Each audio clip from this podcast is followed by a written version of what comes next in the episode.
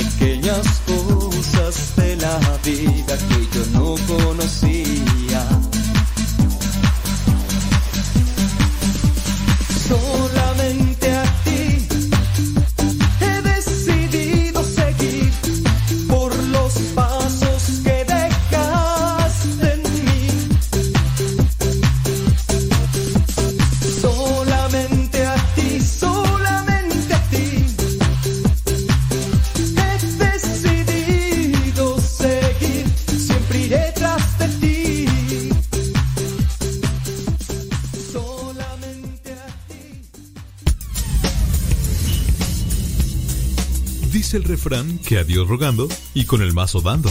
Y el que madruga termina más temprano. Inicia la mañana con una reflexión. Aquí, en tu programa, Al que madruga. Con el padre modesto Lule Zavala. Comenzamos.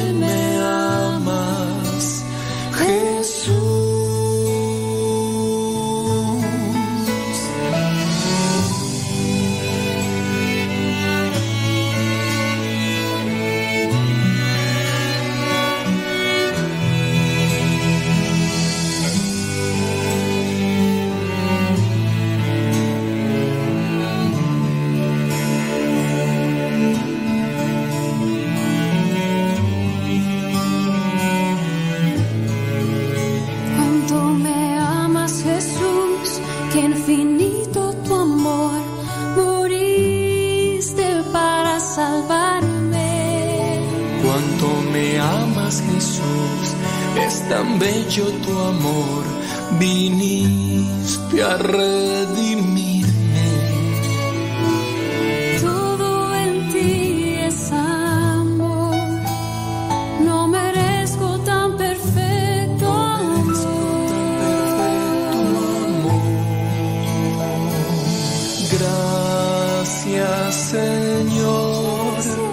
Pero sin sueño. A tiempo con el tiempo para que lleguen a tiempo. Son las 6 de la mañana con 7 minutos allá en California. Son las 8 de la mañana con 7 minutos hora del centro de México. Son las 9 de la mañana con 7 minutos allá en Nueva York, la Florida y otras partes de la Unión Americana. Gracias a los que nos mandan sus mensajitos y que a esta hora de la mañana ya están ahí bien conectados, escuchándonos eh, no sé desde hace cuánto tiempo que nos escuchan. Nosotros aquí andamos con el programa El que madruga desde el día 15 de julio del 2015. Desde el día 15 de julio del 2015, aquí andamos al pie del cañón. Fíjese ya cuánto tiempo. Uf, qué bárbaro. Saludos, dice desde Christian Bird allá en Virginia. Está escuchando Gabriela Ramírez. Saludos, dice a su esposo Milton Ramírez, que anda bien trabajador. Eso es bueno. Saludos a don David Trejo, allá en Greenville, Texas. A Betty Galván en Springfield, Oregon. Gracias a Gabriela Ramírez en Houston, Texas. Allá Yesenia Valencia en Carolina del Norte. Gracias. Nayibelua allá en Riverside, California. Guillermina Hernández en Los Ángeles, California. Saludos, dice por ahí. ¿Quién más nos dice? Bueno, ahorita vamos a checar a ver dónde más nos saludan. Oiga, pues ya hoy es día lunes. Dicen que los lunes, pues se empieza medio flojo el asunto. Nos empezamos a acomodar más o menos de ahí del jueves, del viernes y ya, pues, ya es fin de semana. Esa es la cuestión. Hoy día 10 de octubre. 10 de octubre del 2022. Gracias por acompañarnos. Se tiene presente a nivel mundial eh, conmemoraciones o celebraciones que son dignas de tomar en cuenta. Por ejemplo, Día Mundial contra la Pena de Muerte, 10 de octubre. Día Mundial contra la Pena de Muerte. ¿Sabe usted que en algunos lugares, en algunos países, se da este tipo de sentencia a personas que han cometido cierto tipo de delitos y se les da la pena de muerte. Bueno, hoy es el Día Mundial contra la Pena de Muerte. También es Día Mundial de la Salud Mental. Hoy es Día Mundial de la Salud Mental. Ah, hay gente loca, hay gente loca, así que hay que ponerse abusados porque la salud mental es muy importante. ¿Y, ¿Y qué hay que hacer para cuidar la salud mental? Pues lo que hay que hacer es tener también una espiritualidad fuerte. Si tenemos una espiritualidad fuerte, podemos cuidar nuestra salud mental. En nuestros días se señala mucho a las personas tóxicas. Pues una persona tóxica es una que, que trae la salud mental un tanto media, pues destartalada, digo. Pero, ¿qué es, ¿qué hace falta para tener una buena salud mental? Mire, una sana alimentación. Hay que alimentarse sanamente, porque si también te andas ahí comiendo chuchería y media, pues no mano. También lo que hace falta es meditar, reflexionar. Nos hace falta detenernos durante ciertos momentos del día, en silencio, analizar nuestros actos, analizar las cosas buenas que tenemos y debemos hacer. Meditar, no sé, en, inicia el día. Ok, voy a organizarme. Hoy me toca hacer esto y esto y esto. Hoy me voy a encontrar con fulanita y con fulanito de tal que me sacan de quicio. Estas personas, ah, cómo le echan de piedritas al zapato y después ahí voy, voy con, con camino difícil. También situaciones. Toca ir al trabajo. No te gusta tu trabajo. Por lo que haces, hay que buscar. Hay que buscar. Estaba mirando una entrevista que le hicieron a un señor, eh, un actor que tiene, no sé qué enfermedad tiene, que salió en una película de, pues una película de Volver al Futuro, sin decir mucho, ¿verdad? Pues este señor dijo una frase que me gustó, dice, vivir en gratitud, vivir en gratitud siempre te hace menos pesadas las cosas y menos complicada la vida. Y este señor pues tiene una enfermedad que pues de hecho su caminar lo tuvieron que estar cuidando ahí para hablar, todo el movimiento, vivir en gratitud. Y fíjate que lo dice una persona que está en una situación difícil. Por eso hay que tratar de mirar la vida con ojos de gratitud y de esa manera pues podemos ir teniendo algo de salud mental que muy bien nos hace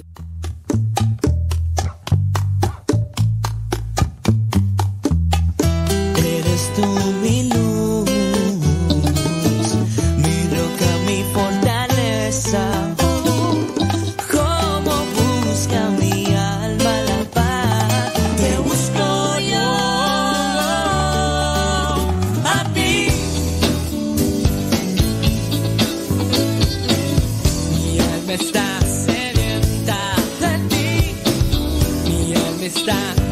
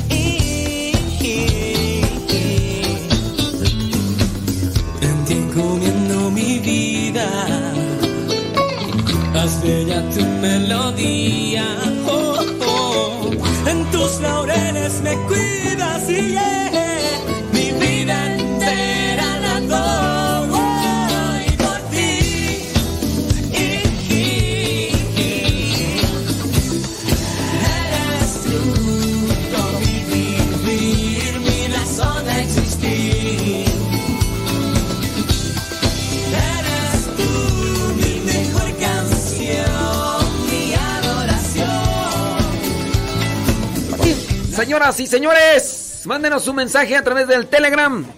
¿Tienen preguntas?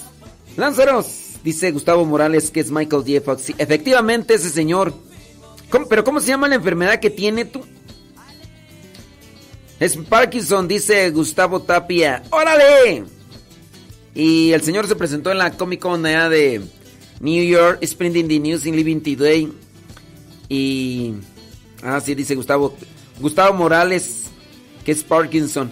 Sí, el cuate anda bien mal, pero estuvo ahí junto con el Doc. Doc, Doc. Vivir en gratitud te hace ver menos pesadas las cosas de la vida. Las cosas de la vida no son como yo. Prima, prima. Prima, prima, allá en la Florida. ¿Qué tal, prima? ¿Cómo va? Oye, ¿qué onda allí? ¿Qué, ¿Cómo no voy el, el huracán se en la Florida? Saludos. Oye, estaba mirando allí el diario Misionero desde el 17 de agosto del 2020 haciendo el diario Misionero every day. Every day. ¡Qué bárbaro! ¡Qué bárbaro! Gracias a los que le dan like y le dan compartir a la transmisión de YouTube y de Facebook. Muchas gracias. Dios bendiga sus acciones. Mm, mm. Gracias. Al mic. Al mic, mic, mic. Mic, mic. Vientos. Ay, ay, ay. En ti encomiendo mi vida.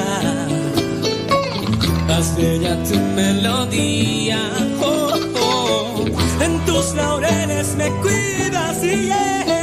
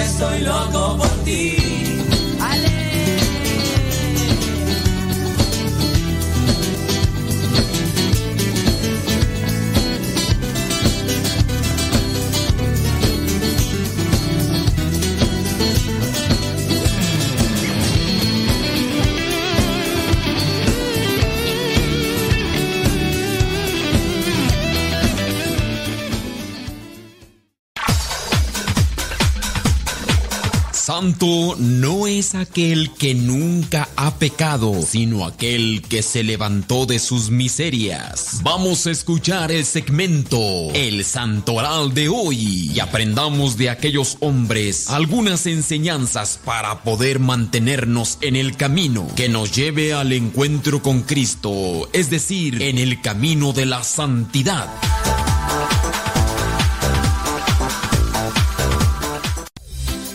Vientos huracanados, señoras, señores. Hoy es día ya lunes 10 de octubre. Lunes 10 de octubre. Le mandamos un saludo ahí a los que se comunican con nosotros allá desde Celaya, Guanajuato, dice Cecilia Mata.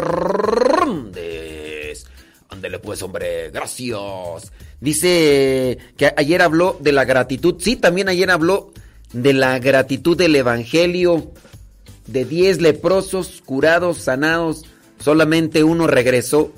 Y uno que ni pertenecía al pueblo de Israel, era un samaritano, uno que era despreciado y regresó. Saludos, dice hasta San Bartolo, Ameyalco, María Dolores Lides, gracias. Lenali Tarazona Garracía, allá en Perú, conectada, escuchando, aunque ya de salida, pero en los últimos instantes, ahí está. Ándele pues, saludos a tus papás, allá a César y a Sarita. Vámonos con el santoral del día de hoy. La iglesia el día de hoy tiene presente a San Paulino de York. No es de Nueva York, pero así se llama. San Paulino de York. También la iglesia tiene presente hoy a San Servonio, obispo de Populonia. Servonio. Bueno, también la iglesia tiene presente a San Juan Twin de Bridlington. Él fue un monje. También la iglesia tiene presente a San Daniel Comboni. San Daniel Comboni. Usted no sabe quién es Daniel Comboni. Ah, no, pues es un santo italiano que se fue a África. En Khartoum, en Sudán, San Daniel Comboni, obispo, que fundó el Instituto para las Misiones de África, los misioneros combonianos del corazón de Jesús, y tras ser elegido obispo en ese continente, se entregó sin reservas y predicó el Evangelio por aquellas regiones, trabajando también por hacer respetar la dignidad humana. Nació este allá y fue beatificado ¿cuándo fue? Pues tiene poco, recientemente, en el 2003, un 5 de octubre por San Juan Pablo II, Daniel Combón, hijo de campesinos pobres, llegó a ser el primer obispo de África Central y uno de los más grandes misioneros de la historia de la iglesia. La vida de Comboni nos muestra que cuando Dios interviene, y encuentra a una persona generosa y disponible, se realizan grandes cosas. Daniel Comboni nace en Le Mans Sul, Eh, Garda, Brescia, Italia, el 15 de marzo de 1831, en una familia de campesinos al servicio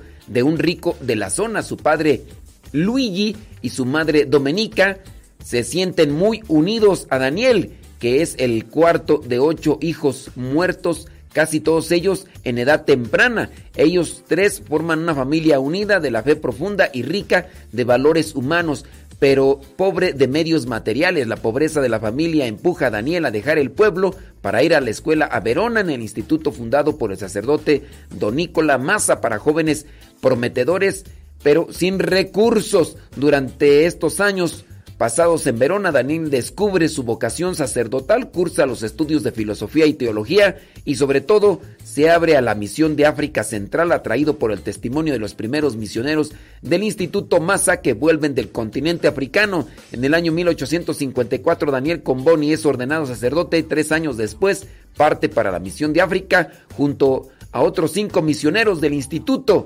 Dice con la bendición de su madre Domenica, que llega a decir, vete Daniel, y que el Señor te bendiga. Después de cuatro meses de viaje, el grupo de misioneros del grupo que forma parte de Comboni llega a Jartum, la capital de Sudán. El impacto con la realidad africana es muy fuerte. Daniel se da cuenta en segunda de las dificultades de la nueva misión pues que tiene fatigas, clima insoportable, enfermedades, muerte de numerosos y jóvenes compañeros misioneros, pobreza de la gente abandonada a sí misma, todo ello empuja a Comboni a ir hacia adelante y a no aflojar en la tarea que ha iniciado con tanto entusiasmo desde la misión de Santa Cruz. Escribió a sus padres, tendremos que fatigarnos, sudar, morir, pero al pensar que se suda y se muere por amor de Jesucristo y la salvación de las almas más abandonadas de este mundo, encuentro el consuelo necesario para no desistir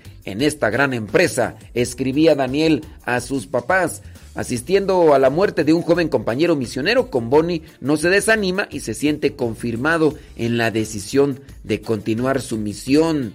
Decía una frase Daniel Comboni para animarse, África o muerte, África o muerte.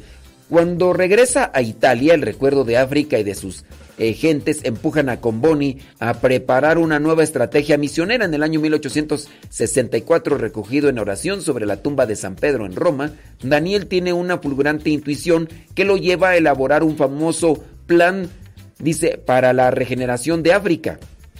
Un proyecto misionero que puede resumirse en la expresión salvar África por medio de África fruto de una ilimitada confianza en las capacidades humanas y religiosas de los pueblos africanos. En medio de muchas dificultades e incomprensiones, Daniel Combone influye en la sociedad europea y la iglesia deben tomarse más en serio la misión de África Central. Para lograrlo se dedica con todas sus fuerzas a la animación misionera por toda Europa pidiendo ayuda espirituales y materiales para la misión africana, tanto a reyes, obispos y señores como a la gente sencilla y pobre, y funda una revista misionera, la primera en Italia como instrumento de animación misionera. Su inquebrantable confianza en el Señor y su amor a África llevan a Comboni a fundar en el año 1867 y 1872 dos institutos misioneros, masculino y femenino respectivamente. Más tarde sus miembros se llaman misioneros combonianos y misioneras combonianas. Como el teólogo del obispo de Verona participa en el Concilio Vaticano I, consiguiendo que 70 obispos firmen una petición a favor de la evangelización de África Central, dice el 2 de julio de 1877, Comboni es nombrado vicario apostólico de África Central y consagrado obispo un mes más tarde. Este nombramiento confirma que sus ideas y sus acciones que muchos consideraron arriesgadas e incluso ilusorias son eficaces para el anuncio del Evangelio y la liberación del continente africano. Durante los años 1877 y 1878, Comboni sufre en el cuerpo y en el espíritu junto con sus misioneros y misioneras las consecuencias de una sequía sin precedentes allá en Sudán que diezma la población local, agota al personal misionero y bloquea la actividad evangelizadora. Pero él no se detiene y sigue evangelizando. Y bueno, evangelizó África con África. un hombre arriesgado, un hombre con propuestas, un hombre con ideas claras para llevar el Evangelio y llevar la buena nueva a las personas que lo necesitan. Y ahí es donde tenemos o debemos o podemos tomar ejemplo nosotros de los santos, lo que han hecho para ayudar a los demás. Y ahí nuestra pregunta, ¿y nosotros qué estamos haciendo para ayudar a los demás? Hablando del Día Mundial de la Salud Mental que se tiene presente el día de hoy, ¿qué estamos haciendo nosotros? Bueno, ahí se los dejo como cuestionamiento. ¿Hemos hecho algo bueno o somos de los que hacemos algo malo? Has llenado mi vida de ilusión. Tú has cambiado mi vivir, has transformado mi existir. Y hoy solo quiero decir que te daré todo mi amor, que te daré mi ilusión. Hasta mis sueños te daré, mi Señor. Por esa paz que tú me das, todo tu amor, la realidad. Tú eres mi dueño, Señor. Te daré todo mi amor. Eres mi roca, Señor. Eres mi refugio, Jesús. Tú eres mi esperanza, mi sostén y mi confianza. Por eso te digo, Señor, que te daré todo mi amor, que te daré mi ilusión, hasta mis sueños te daré, mi Señor. Por esa paz que tú me das, todo tu amor, la realidad, tú eres mi dueño, Señor.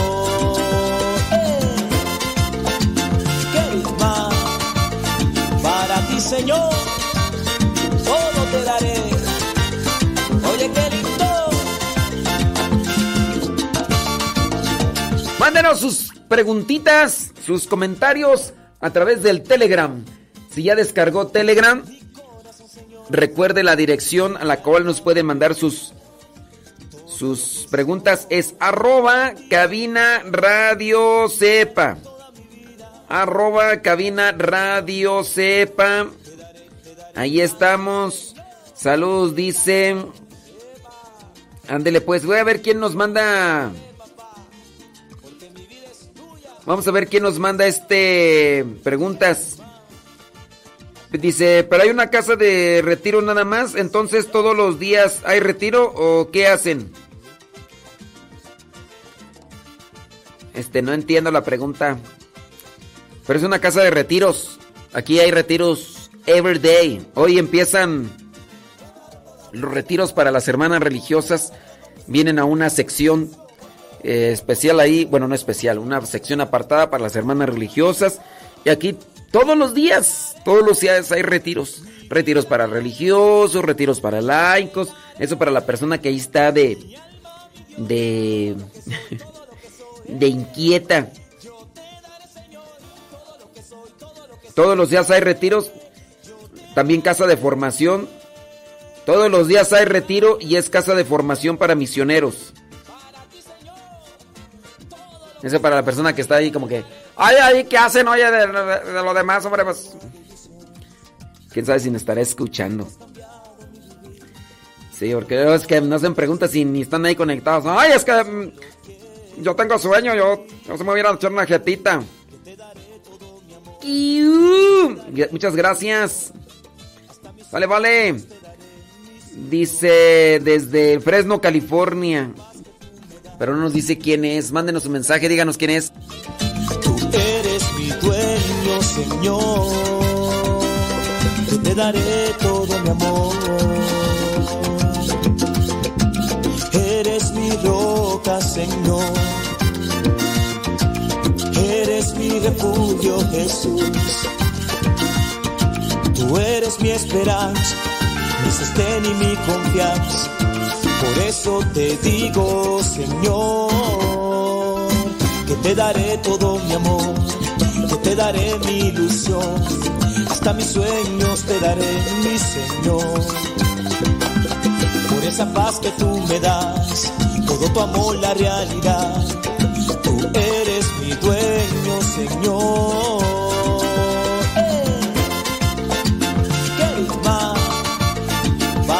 Señor, todo te daré. Oye.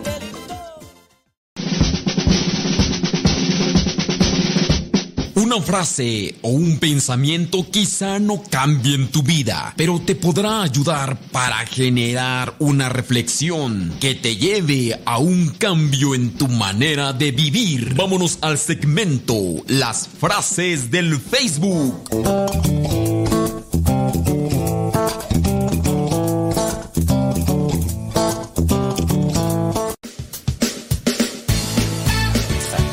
Frases que se pueden quedar ahí en la mente y pueden cambiar nuestra perspectiva, nuestra manera de mirar la vida. Dice esta frase, si nada, si nada cambiar, si nada cambiara, si nada cambiara, no habría mariposas. Si nada cambiara, no habría mariposas. Es que hay personas que dicen, no, es que nada ha cambiado, que no es que no.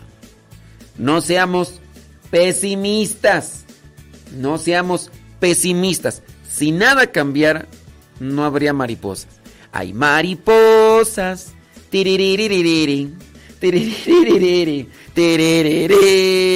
Hay mariposas.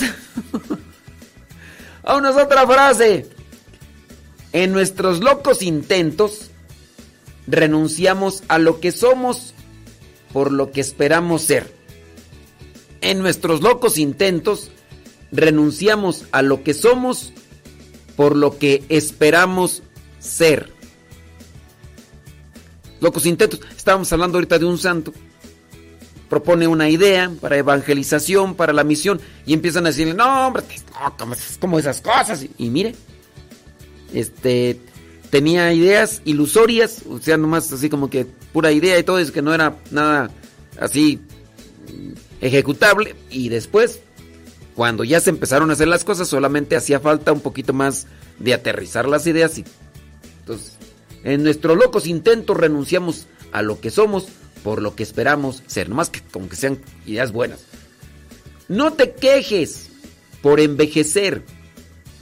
Ese es un privilegio negado para muchos. Sí, ya, ya no me voy a quejar de envejecer. Cuando estamos adolescentes queremos ser jóvenes. Cuando somos jóvenes queremos ser ya mayores de edad. Cuando ya somos mayores de edad a veces nos queremos quedar ahí. Ya después ya somos ya personas ya arriba del cuarentón. 40 y 20. Y después el cincuentón, el sesentón y después ya quisiéramos ser jóvenes o hasta niños. Y pues nomás no. No hay que quejarse por envejecer, es un privilegio que negado a muchos. ¿Cuántas personas en estos últimos años y con esto de la pandemia se nos han adelantado? Mira que incluso hasta eran son más jóvenes, eran más jóvenes que nosotros y y ahorita no están. Y ahorita solamente queda un recuerdo. Yo estaba por ahí mirando dentro de estos videos que yo hago sobre mi vida y todo eso.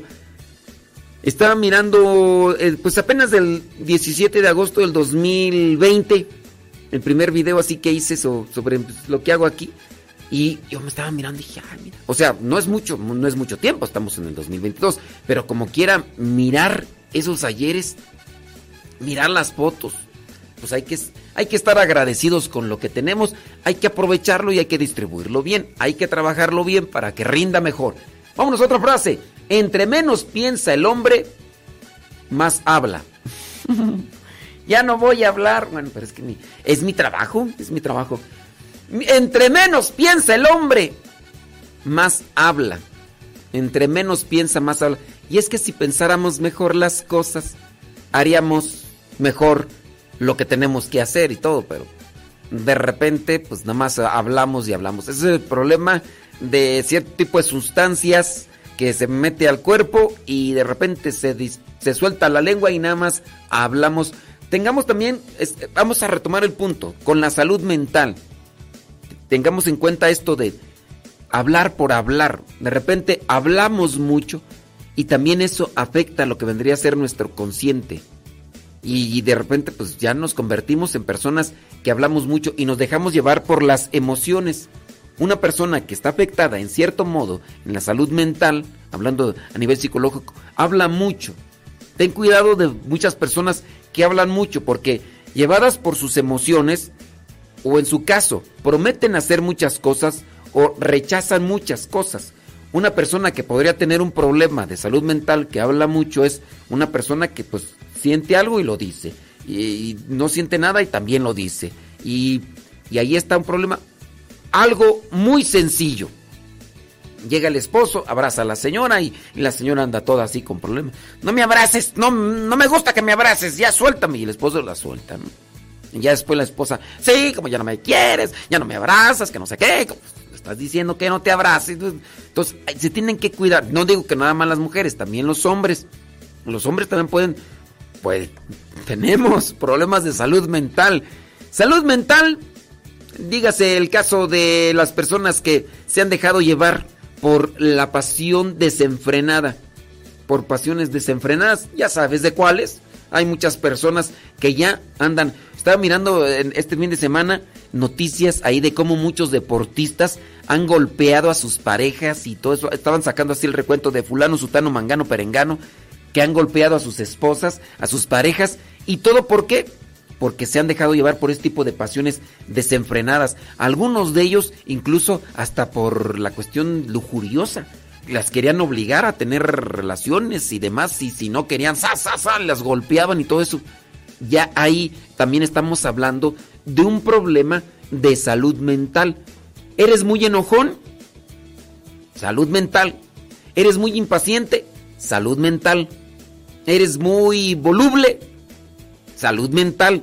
Eres de repente así, ¿cómo podríamos decir? Desesperado, salud mental. Eres eh, una persona amargada, frustrada, salud mental. Entonces hay muchas cosas en las cuales no duermes bien, muy posiblemente salud mental. Hay algo que tenemos que cuidar. Y retomando, ahorita regresando vamos a mencionar algunas pautas, cómo ayudarnos en eso, porque sí, ahorita los que van manejando, por ejemplo, que tienen ahí eh, un montón de tráfico y gritando y diciendo un montón de cosas y como si con eso ya fueran a solucionar el tráfico y el que está adelante dijera, ay, no, pues quítate porque ahí viene el otro enojado para que no se enoje más, dale espacio, ¿no? Y hay, en ocasiones se han dado a conocer noticias que de las peleas que se dan dentro del tráfico, algunos utilizando lo que son las armas de fuego, este, en ese caso llegan allí a a, asesinar a otros y así, tipo de peleas que no, no hay una solución con el enojo, pero pues bueno, nos estamos por ahí. También salud mental, pues bueno, platíquenos de sus problemas. Vámonos a terminar aquí con este segmento. Entre menos piensa el hombre, más habla. También sería un tipo de ah, necesidad de salud mental. Una vez que elijas la esperanza, todo es posible. Una vez que elijas la esperanza, todo es posible. Elegir la esperanza. Se dice por ahí, la esperanza muere al último, pero si tu esperanza está puesta en nuestro Señor Jesucristo, entonces la esperanza nunca muere, porque resucitó. Vamos a la última frase. Nunca se da tanto como cuando se dan verdades llenas de esperanza acompañadas de un cambio nunca se da tanto como cuando se dan verdades acompañadas de esperanza y un cambio. Bueno, pues ahí dejamos esa última frase. Las frases del Facebook, espero que les haya dicho a ustedes algo, alguna de estas frases. Y mándenos sus mensajitos, sus comentarios, sus preguntas. Y lo que estoy aquí viendo que es un montón de saludos, saludos a todos, porque luego si no saludo a algunos, hasta me reclaman como el día de ayer. ¿Y por qué usted nada más saluda aquí a fulano y a sutano y a mangano y a perengano y a mí no me saluda? Bueno, pues saludamos a todos los que nos están ahí escuchando y muchas, pero muchas gracias. Oiga, el sábado y el domingo acá en México se dio esta marcha a favor de la vida, algo de lo que los medios de comunicación así secular no van a hablar mucho. No van a hablar mucho. Se habla de unas cerca de 200 mil personas solamente en la Ciudad de México y a nivel nacional entre el sábado y el domingo se habla de una participación cerca de un millón de personas porque fueron en diferentes estados de la República Mexicana donde se dio esta participación de la marcha a favor de la vida. ¿Se hablará de eso? Sí, poco, una embarrada y así como que unas cuantas personas se manifestaron y cosas así. Pero pues ahí están las fotografías. Eh, yo estoy mirando aquí algunas de ellas. Ahí, Guayumín me mandó ayer unos videos. Ya se, ya se despertaría Guayumín. Guayumín ya está despierto. Ay, Fernanda, despiértalo al muchacho que se le va a hacer tarde para el trabajo. Me mandó algunos videos donde se ven miles y miles de personas. Pero obviamente ese tipo de, de información no. Ah, no, pero no hicieran una marcha aquellas del pañuelo verde. No hicieron una marcha aquellos otros, tú ya sabes quiénes. Uy, ahí sí. Uy, una gran manifestación de personas a favor de la unión, de, a favor de, de, de ellos sí, ¿verdad? Pero de acá, nomás, nada de nada.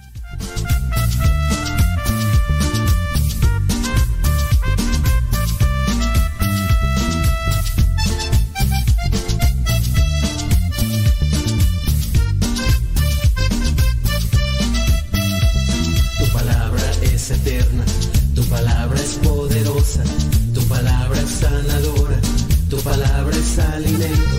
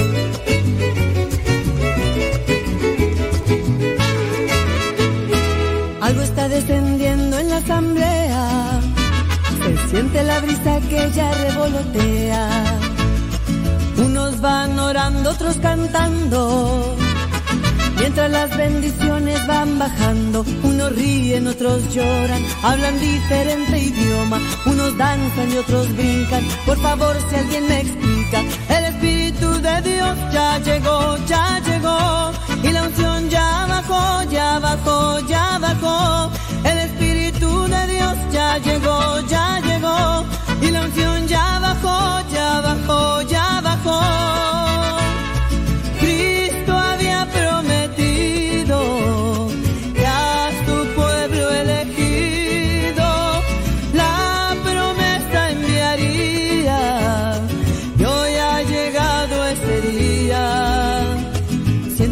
Cuerpo se está erizando. Lágrimas de mis ojos van bajando.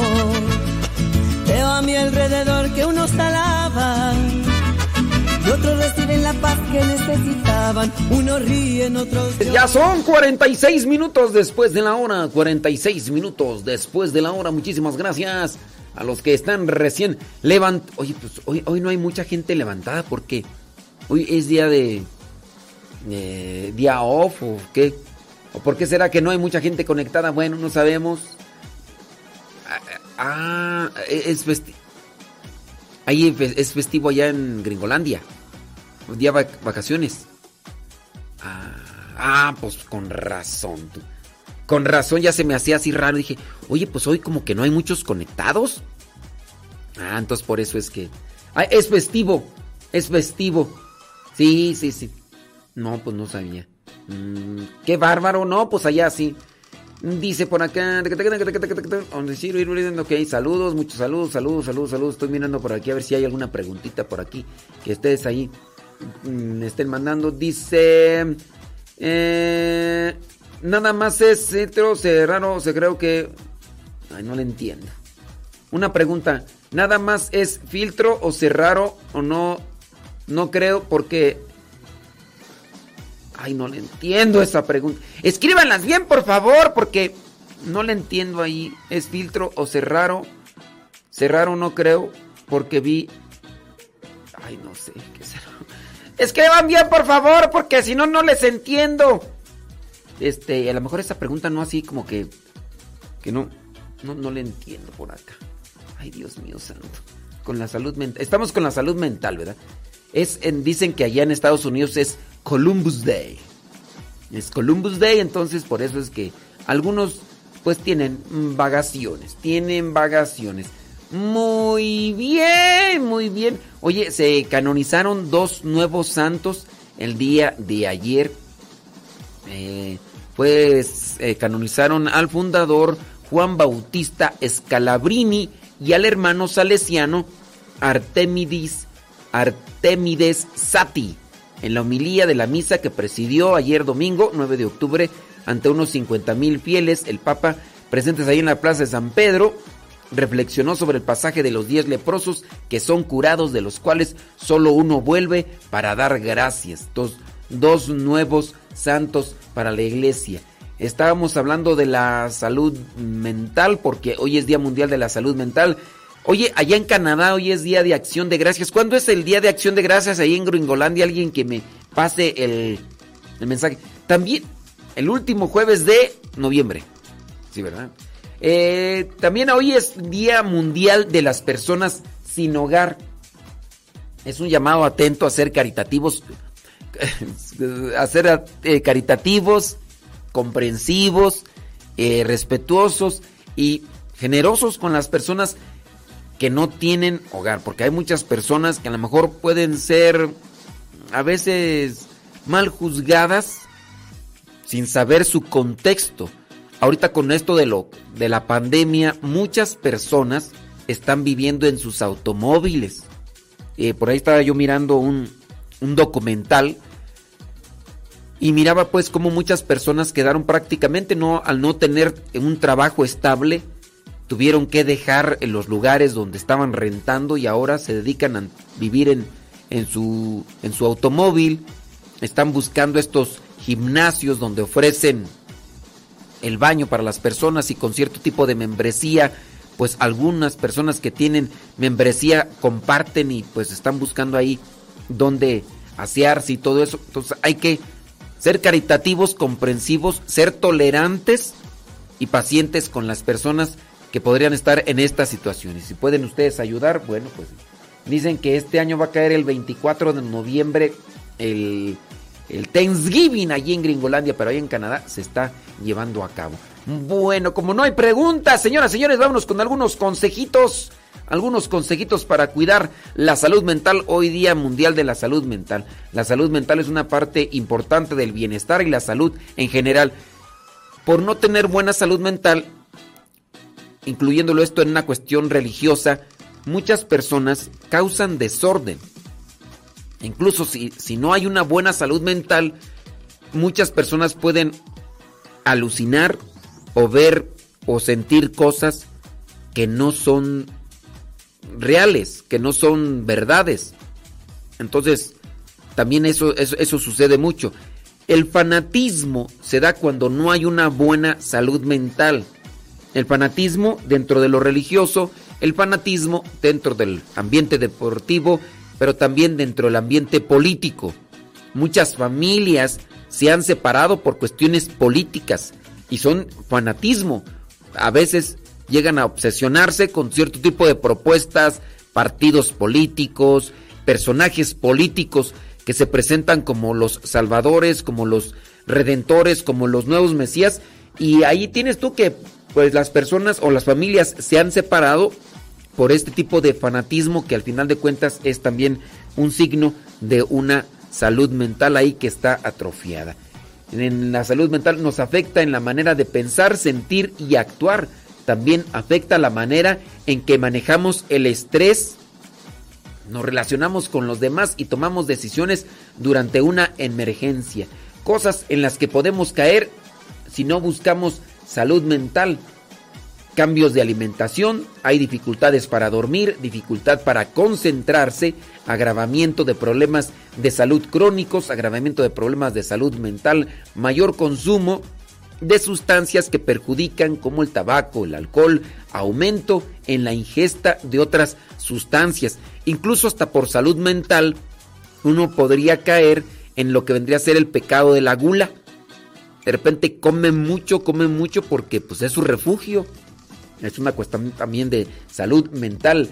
Entonces, eh, una lista para cuidados de la mente que puedan ser de utilidad para nosotros. Bueno, Reduce los desencadenantes de estrés. Mantén tu rutina normal. Mantener un horario regular es importante para tu salud mental. Cuando tenemos estrés puede ser por algunas cuestiones de trabajo, pues también hay que buscar cierto tipo de técnicas o herramientas que nos ayuden. Por ejemplo, tenemos mucho trabajo por hacer, tenemos actividades, ya se está haciendo tarde. A ver, respira profundamente, analiza muy bien las posibilidades de solución ante dicha dificultad, ante dicha preocupación y enfócate en las que son más cercanas, más óptimas incluso para solucionar la situación. Hace poquito aquí en la casa de retiros donde nosotros nos encontramos me acerqué ahí a la cocina donde algunas de las hermanas estaban ahí preparando, algunas señoras también estaban preparando comida para la gente que viene al retiro. Faltaba una hora para la comida y ahí estaban. Y entonces llegué y les pregunté, ¿cómo van? Dice, pues aquí dice un poquito tarde. Le digo, ¿y si va a estar? Dice, pues esperemos que sí, pero ellas tranquis, tranquis. De repente nos llega la preocupación, eh, así el, estrés y hacemos las cosas al aire se va o las hacemos mal.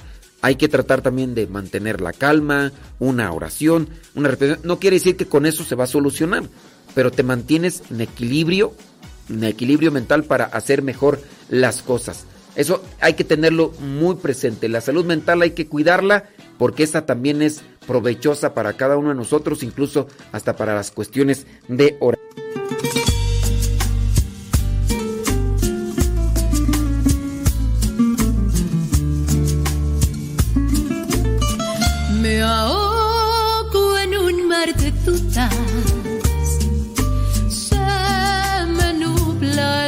Pensamiento no me deja. La ilusión anda de viaje. Me ahogo en un mar de dudas.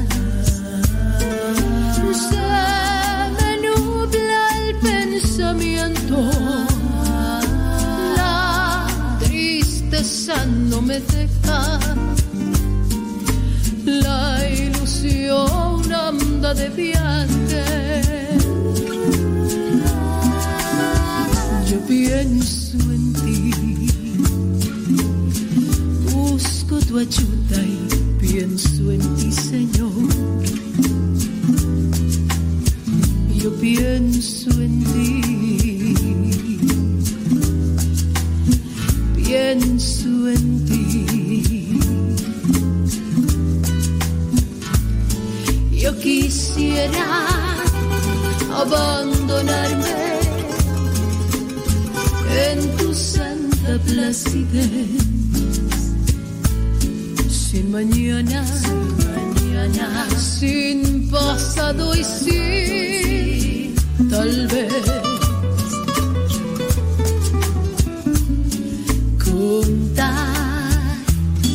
El daño a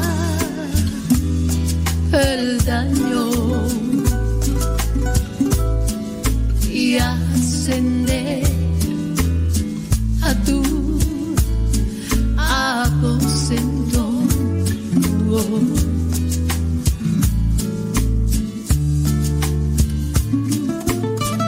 Y en mi recorrer hacia ti, Señor, conocer el paraíso que has prometido, encontrar en tu regazo mi refugio y en tu hombro el descanso a mi dolor. Si no fuera por ti, Dios de amor, ¿qué habría sido de mí? Quiero dejar en tus manos ese mar que me ahoga y verlo convertido en manantial que habrá de sanar las heridas que no me han dejado llegar hasta ti, que no me han dejado abrazarte ni tenerte como dueño y señor de mi vida.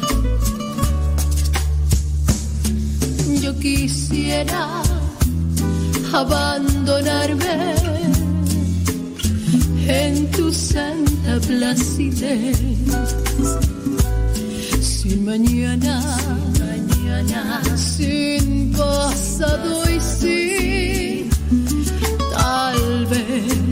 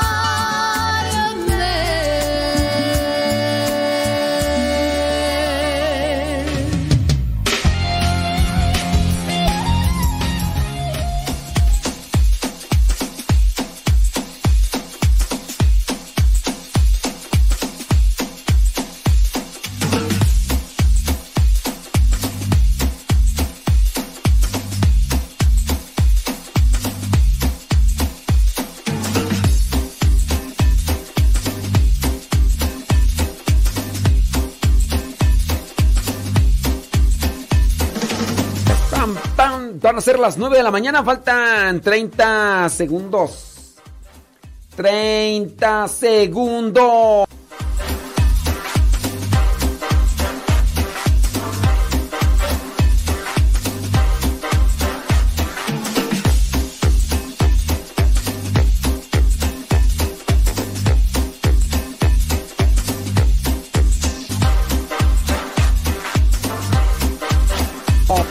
Pues hoy, no. Hoy no nos escuchó Guayumín. Yo pensé que hoy Guayumín.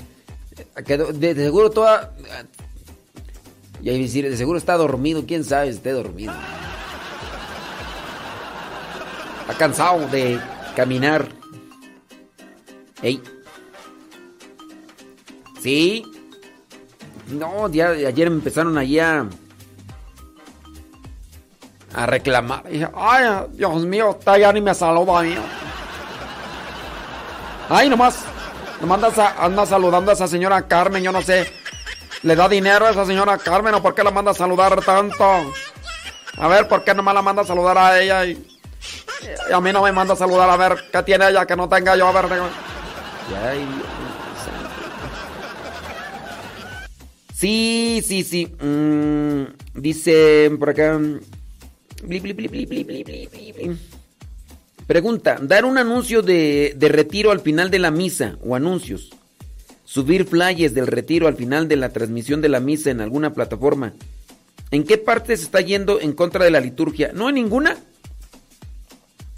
No hay ninguna afectación en la liturgia. No sé quién te lo haya hecho saber así, pero no hay decir algunos avisos parroquiales, obviamente, ¿verdad? No, que no, que no afecte. No sé quién te lo haya. Mira, lo que puede ser. Déjame decirle a esta persona. ¿eh? Ya estoy leyendo tu pregunta al aire y te estoy dando respuesta.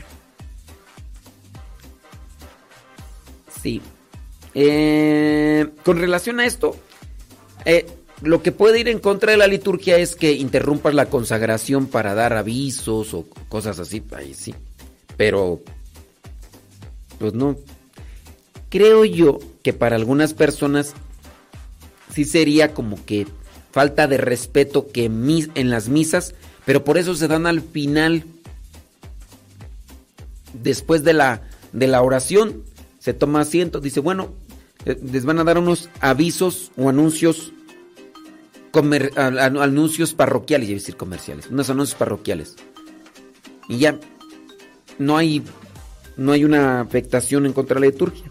No sé si me lo preguntas porque yo lo dije o, o alguien te lo dijo, pero no, no hay una afectación. A ver si por ahí nos, nos dices que de dónde o quién te lo dijo. Es que también depende quién lo dice. Y yo entiendo que se debe tener respeto y cuidado a la liturgia. Pero pues sí. Bueno, ya, ya respondí, ¿verdad? Ya, ya respondí eh, que no hay una afectación.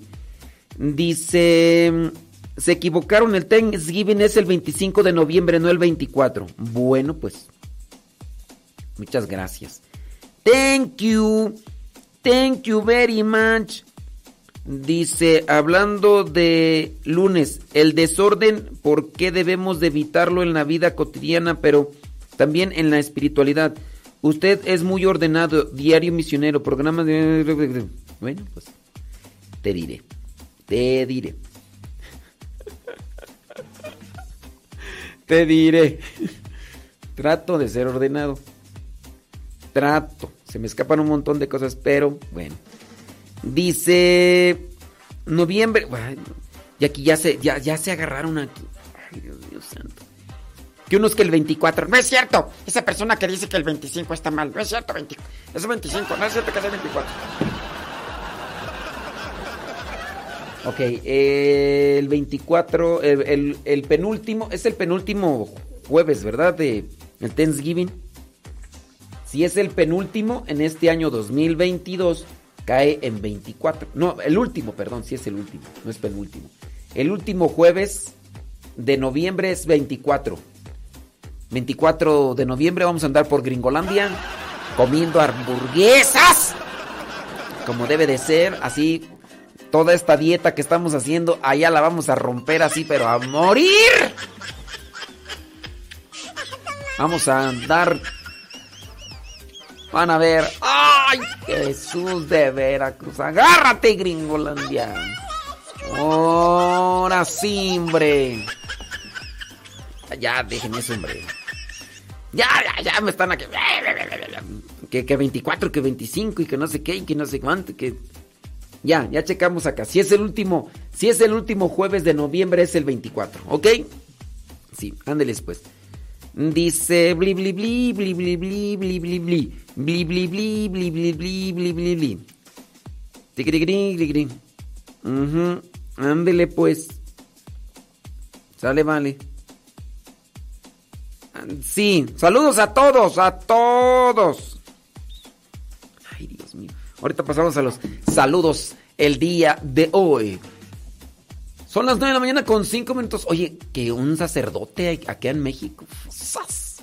se despertó a las 4.30 de la mañana. No fui yo, no fui yo, no fui yo, no fui yo. No fui yo. Que escuchó unos ruidos y que de repente se levanta de su recámara y que va. Y él era lunes en la madrugada de... Era pues ya más bien el día 3 de, de octubre, ¿no?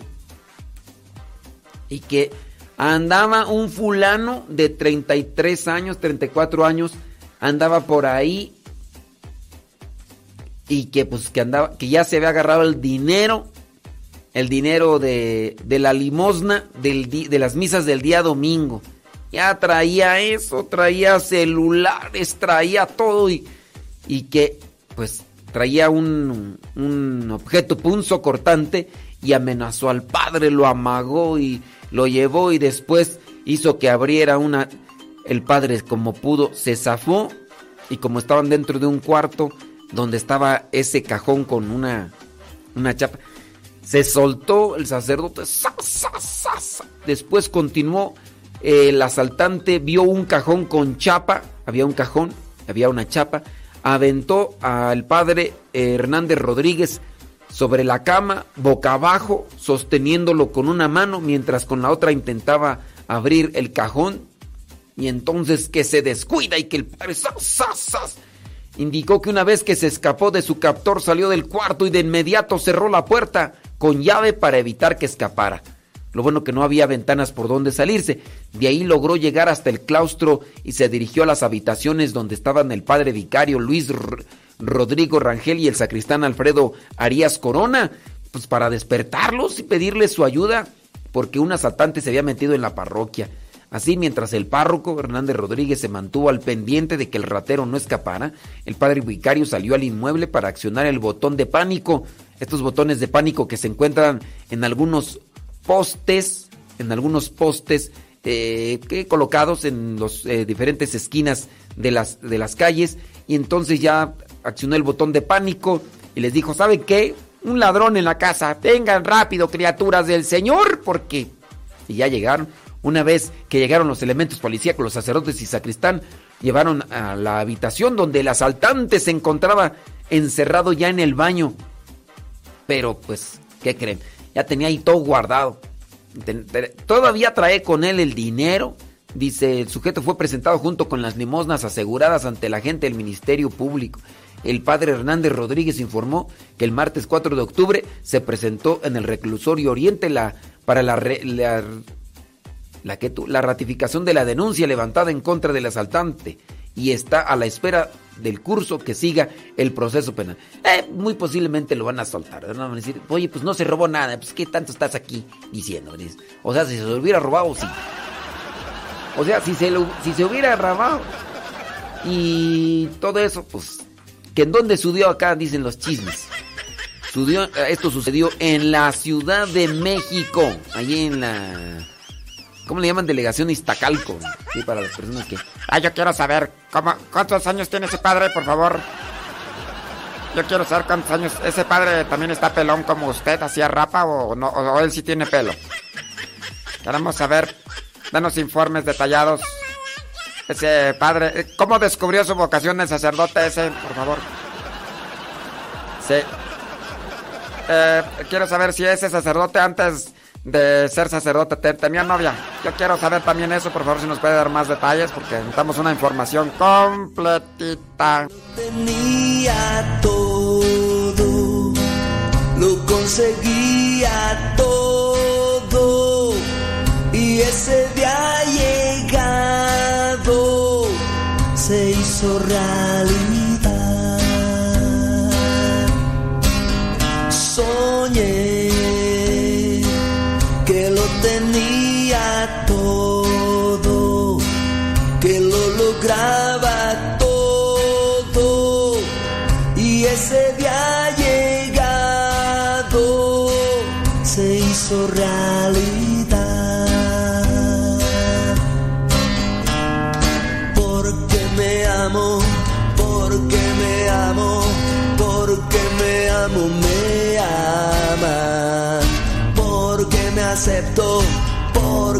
acepto, porque me acepto, me aceptan también. Porque me quiero, porque me quiero, porque me quiero, me quieren. Porque me respeto, porque me respeto, me respeta el mundo. Soñé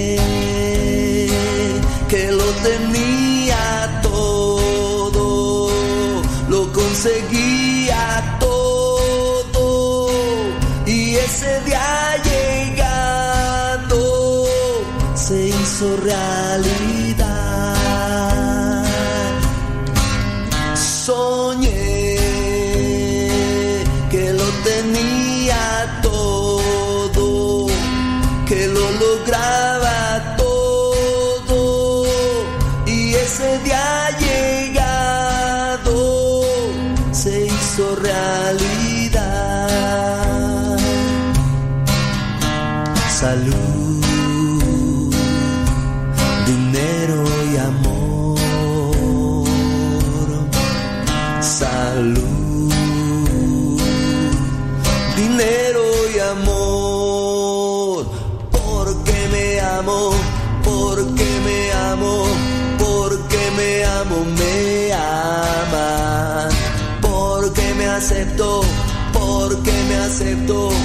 me aceptan también. Porque me quiero, porque me quiero, porque me quiero, me quiere. Porque me respeto, porque me respeto, me respeta el mundo.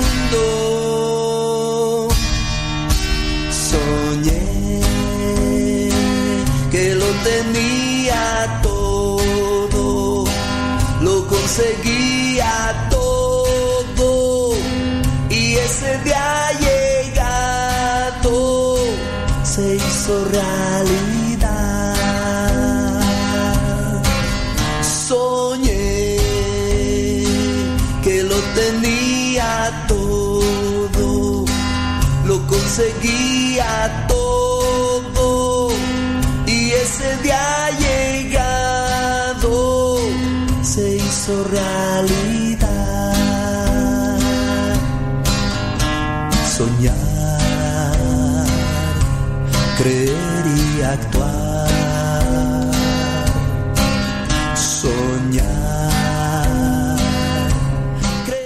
Hablando de la salud mental, vamos a compartirle la cápsula en pareja con Dios.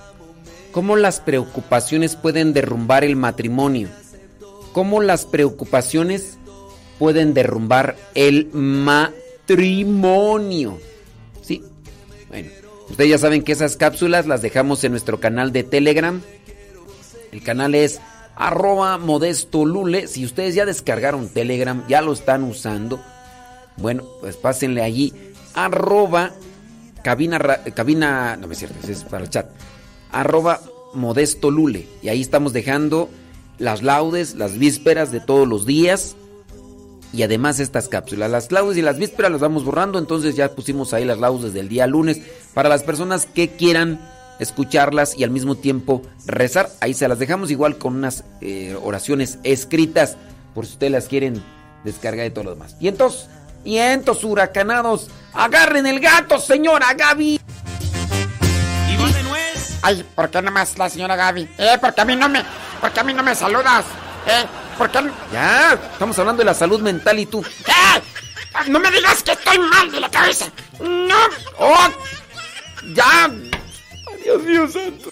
Padre Modesto Lule, al padre Eduard Gilbert, a mi padrecito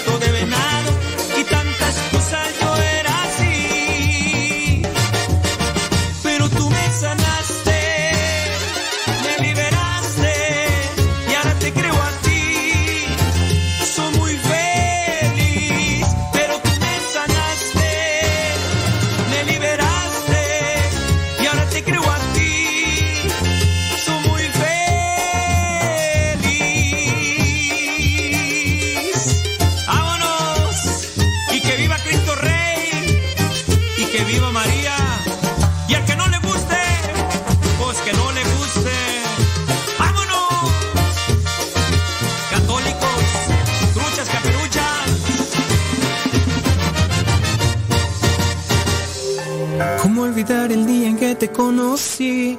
Nuestras almas se encontraron. Una bella amistad se convirtió en amor. No cabe duda que fue Dios quien nos unió. Desde aquel día no dejo de pensar en ti. Cada detalle tuyo me cautiva. Te convertiste ahora en parte de mí. El podcast En pareja con Dios presenta cómo las preocupaciones pueden derrumbar el matrimonio. Hoy Dios nuestras vidas y nos da su bendición. En la Biblia aparece un pasaje sumamente importante que a veces es tomado en cuenta solamente para cuestiones de oración y activismo. Aquí lo podemos también aplicar para el matrimonio.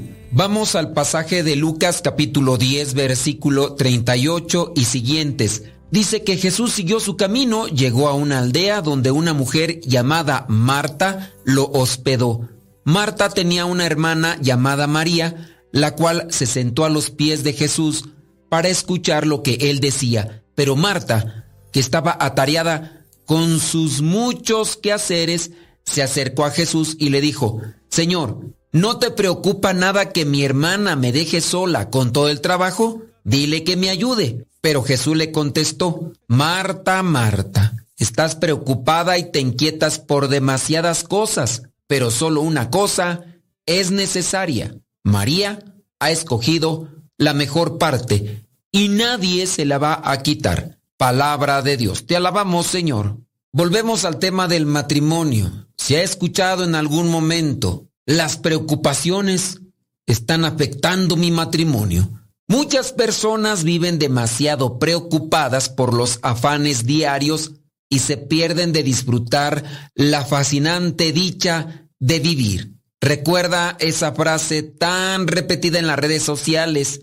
Es mejor ocuparse que preocuparse para vivir mejor. Es mejor ocuparse que preocuparse. Pasemos también al Evangelio de Mateo capítulo 6, versículo 34. No se preocupen por el día de mañana, porque mañana habrá tiempo para preocuparse.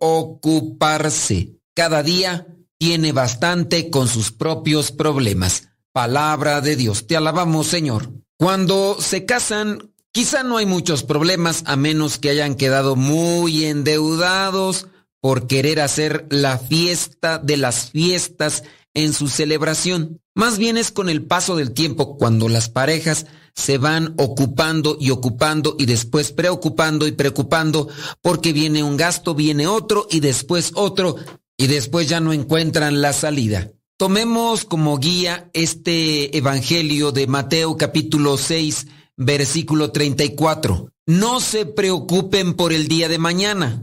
Ahora hay enfermedad, le llaman ansiedad. Esa ansiedad a veces no se va cuando nosotros nos dejamos arropar con la actitud de víctima. Cada día tiene bastante con sus propios problemas. ¿Por qué? Preocuparte por lo que ha de pasar mañana. Ocúpate de lo que toca hoy pero no dejes que te absorba totalmente la atención el problema de mañana. Déjame repetirte otra frase que se encuentra muy constantemente en las redes sociales. Si tienes un problema y no tienes solución, ¿para qué te preocupas? Y si tienes solución, ¿para qué te preocupas? Para ver las opciones de solución, recuerda, platica con tu pareja. Muchas veces pensamos, no quiero que también él o ella se preocupen es mejor no contarle lo que pasa.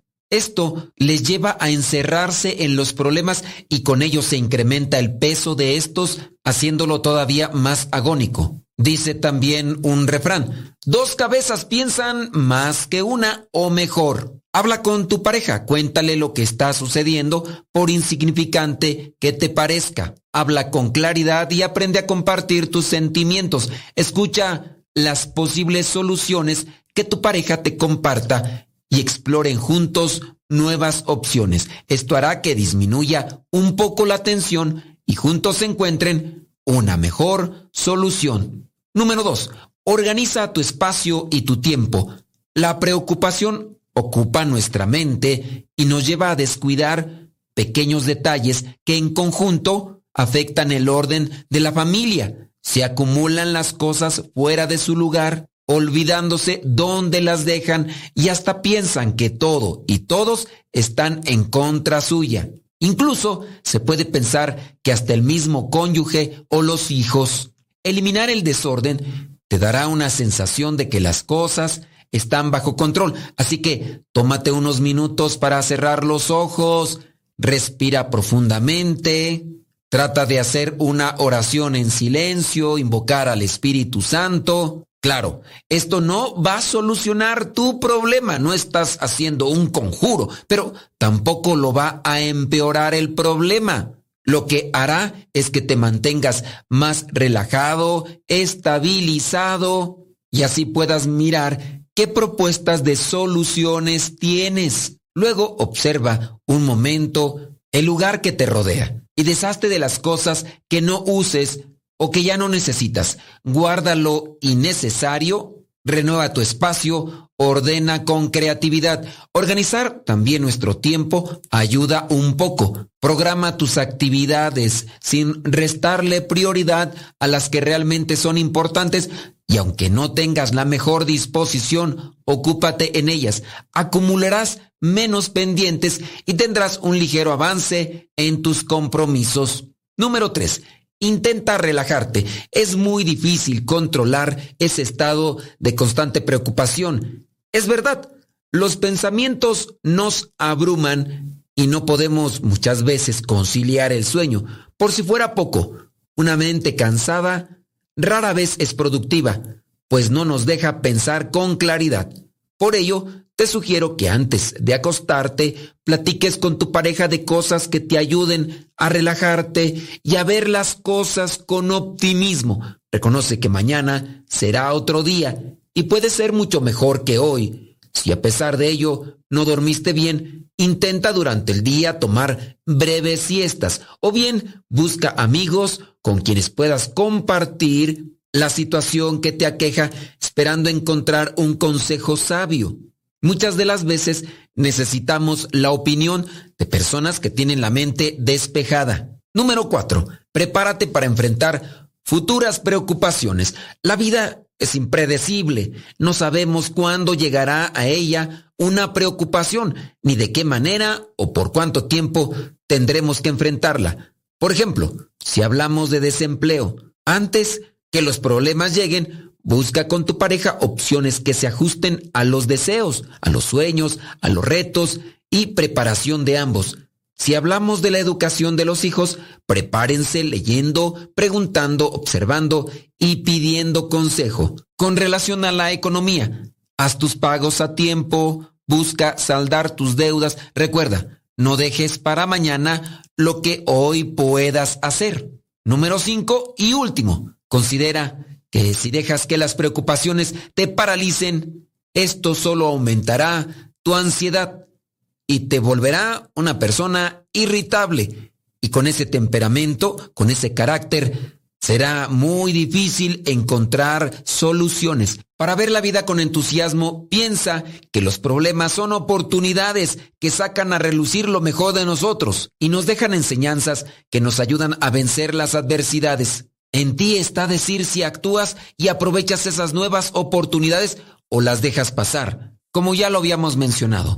Para progresar, puedes apoyarte en el consejo de otras personas y luego actúa porque no bastan las buenas ideas, las buenas resoluciones. Hay que actuar para enfrentar la situación, para enfrentar los problemas. Trabaja en equipo, con tu pareja. Recuérdalo, eso es fundamental. Pídele que haga algunas cosas por ti. Trata de administrar muy bien las tareas y deja que Dios ilumine tu interior. No es fácil vivir sin preocupaciones excesivas, pero tampoco es imposible. Recuerda, solo se vive una vez y si vives la vida de manera adecuada, con esa vez será suficiente. Acuérdate de Marta, la afanosa, la preocupada, y acuérdate de María. Siempre la oración y la reflexión traerán al corazón una iluminación. Este consejo te doy porque el Padre Modesto Lule soy. ¿Se puede llegar a la santidad en el matrimonio? Claro que sí. Pero acuérdate que se puede hacer en pareja con Dios. Cada uno con su propia historia, con sus defectos y virtudes. Distintos sueños, pero mismo ideal. Inmensamente amarnos por la eternidad. Desde aquel día no dejo de pensar en ti. Cada detalle tuyo me cautiva. Te convertiste ahora en parte de mi ser. Aún no sé muy bien qué fue lo que pasó. Solo sé que yo te amo.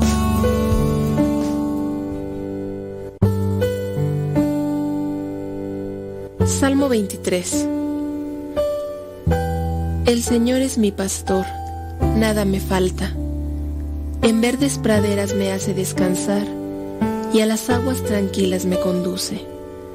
Me da nuevas fuerzas y me lleva por caminos rectos, haciendo honor a su nombre. Aunque pase por el más oscuro de los valles, no temeré peligro alguno, porque tú, Señor, estás conmigo. Tu vara y tu bastón me inspiran confianza. Me has preparado un banquete ante los ojos de mis enemigos. Has vertido perfume en mi cabeza y has llenado mi copa a rebosar. Tu bondad y tu amor me acompañan a lo largo de mis días. Y en tu casa, oh Señor, por siempre viviré. Gloria al Padre, al Hijo y al Espíritu Santo como era en el principio, ahora y siempre, por los siglos de los siglos. Amén.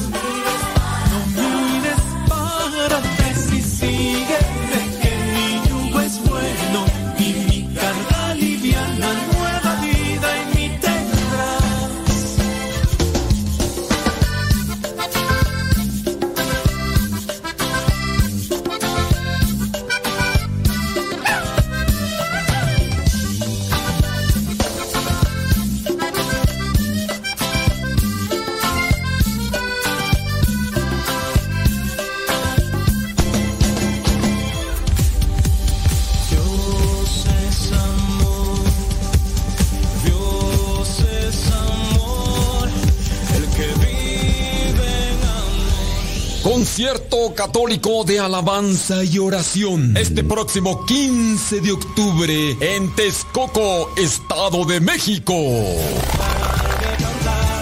Los misioneros servidores de la palabra celebran el 15 aniversario del Seminario de Teología, ubicado en la colonia Boyeros, a un lado de la Universidad Autónoma de Chapingo. 15 de octubre del 2022. El concierto adoración comienza a las 6 de la tarde.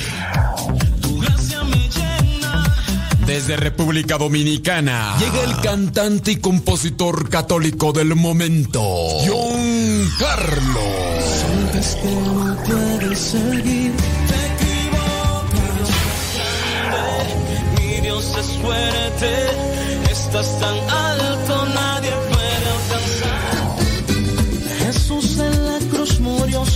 Vida dio como cordero. Más información al teléfono 775 186 53 70 775 186 53 70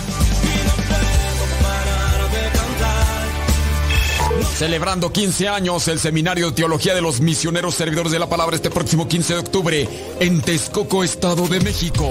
No te lo puedes perder. Somos católicos.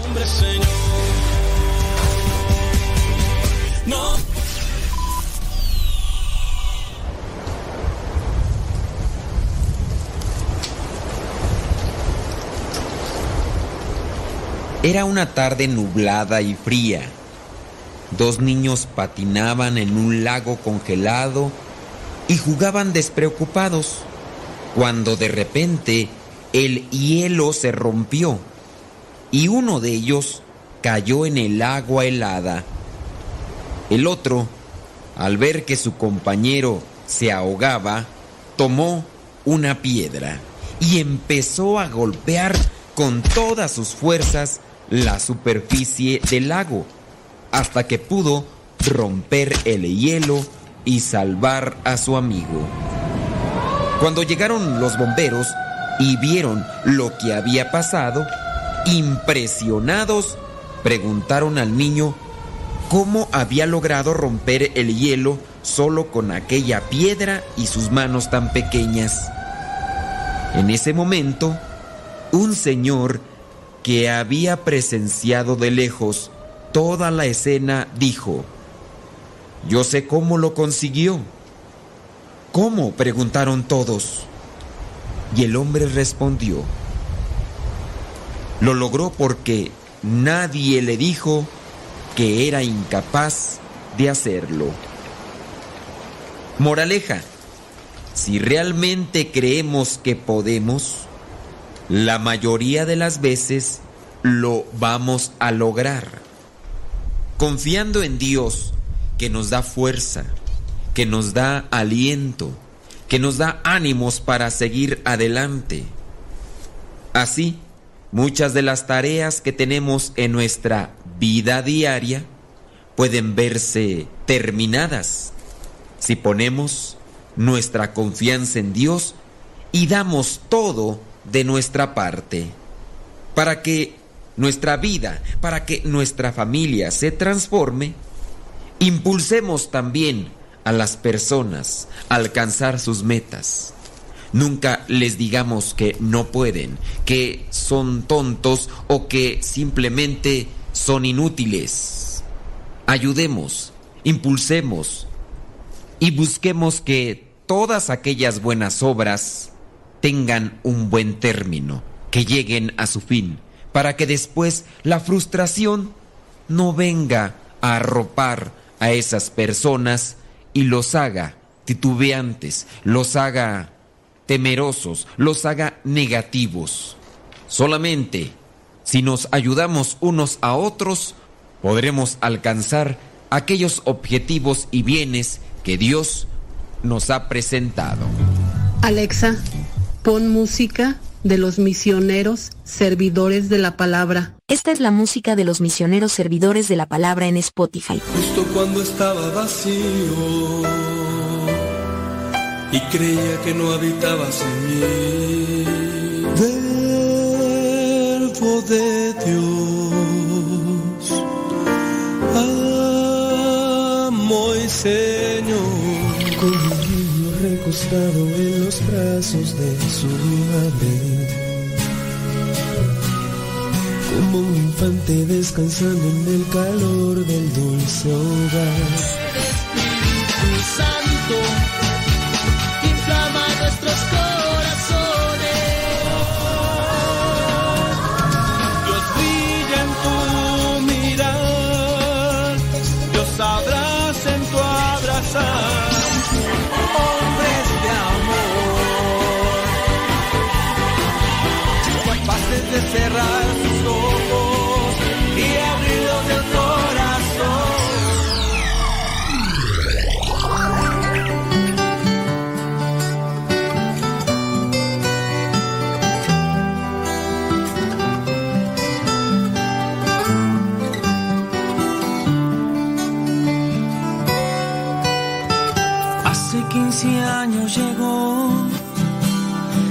Ese regalo de Dios que mi vida cambió y llenó de tanto amor. Una linda mujer me envió, su carita me cautivó, responsable Dios me dejó de cuidar su corazón.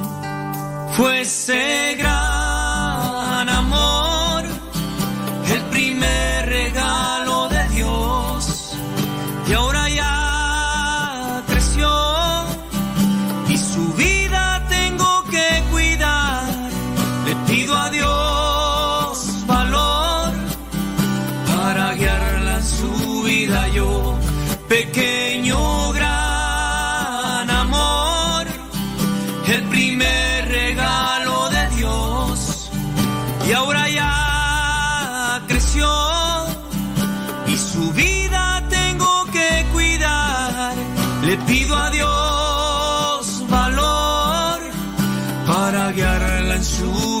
vida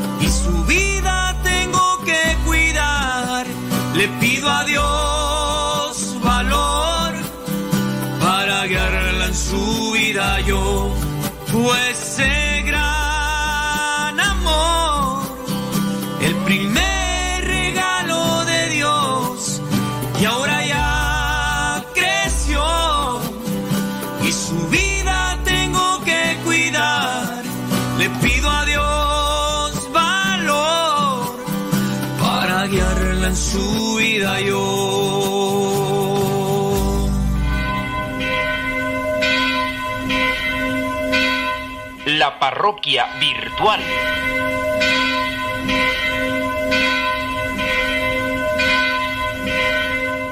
Bueno, pues ya nos está llegando un mensaje, vamos a ver qué es lo que dice.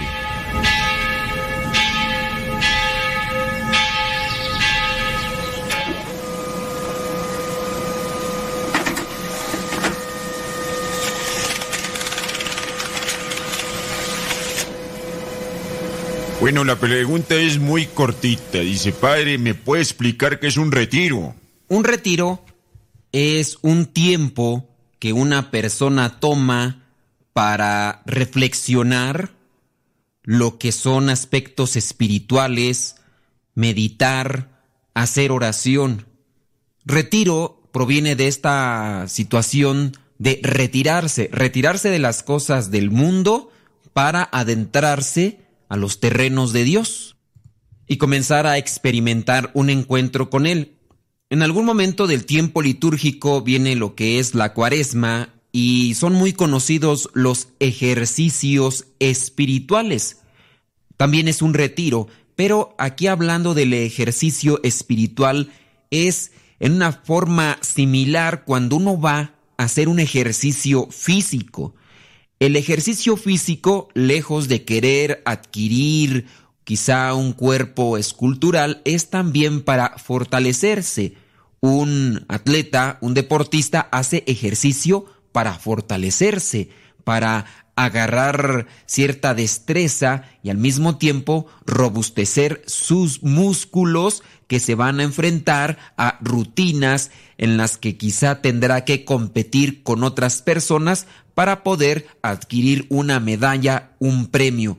Hablando de lo que es el ejercicio espiritual, los ejercicios espirituales, tan conocidos aquellos de San Ignacio, pero no necesariamente se tienen que tomar estos para decir que son los ejercicios espirituales, hablando de un retiro, un retiro donde se reflexiona la palabra, se reflexiona lo que son algunos documentos o simplemente se reflexiona sobre la vida misma delante de Dios. Esto es un retiro y nos ayuda para pensar, reflexionar, acercarnos a Dios y tomar iniciativas en nuestro camino hacia la tierra prometida, es decir, hacia el cielo.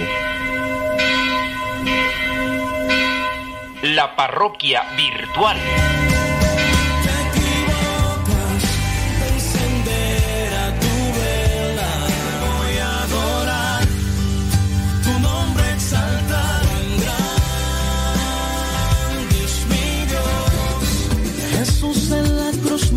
Su vida dio como cordero. Desde Texcoco, Estado de México, les saluda John Carlos para invitarles al tour agradecimiento este próximo sábado, 15 de octubre, en el Seminario de Teología. Será una bendición llevar música de Dios, compartir con ustedes, adorar al Rey como Él se lo merece. Aquí te dejamos toda la información. Te espero. Más información al teléfono 775 186 5370 775 186 5370 Traigo conmigo un millón de versos para hacer canciones que te enamoren, para que se alegren los corazones. Bendeciré tu nombre, oh Dios, eres mi ayuda y mi protector. Espíritu Santo,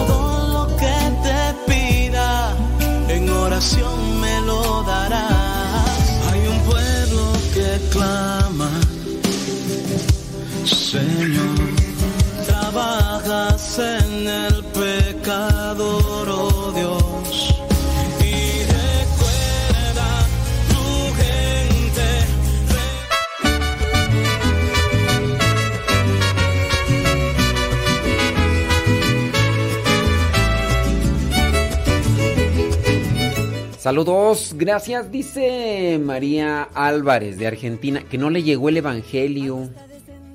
Válgame Dios.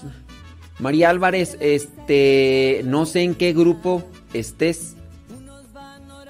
En ocasiones, cuando están en nuestros grupos, no les llegan a ciertas personas porque muy posiblemente a veces su teléfono celular ya está lleno. Entonces, este... Déjame ver. Dice... Válgame. Este... No, fíjate que no. De, de mis grupos no, nadie me está... Nadie me está preguntando sobre el Evangelio. María Álvarez, allá de Argentina.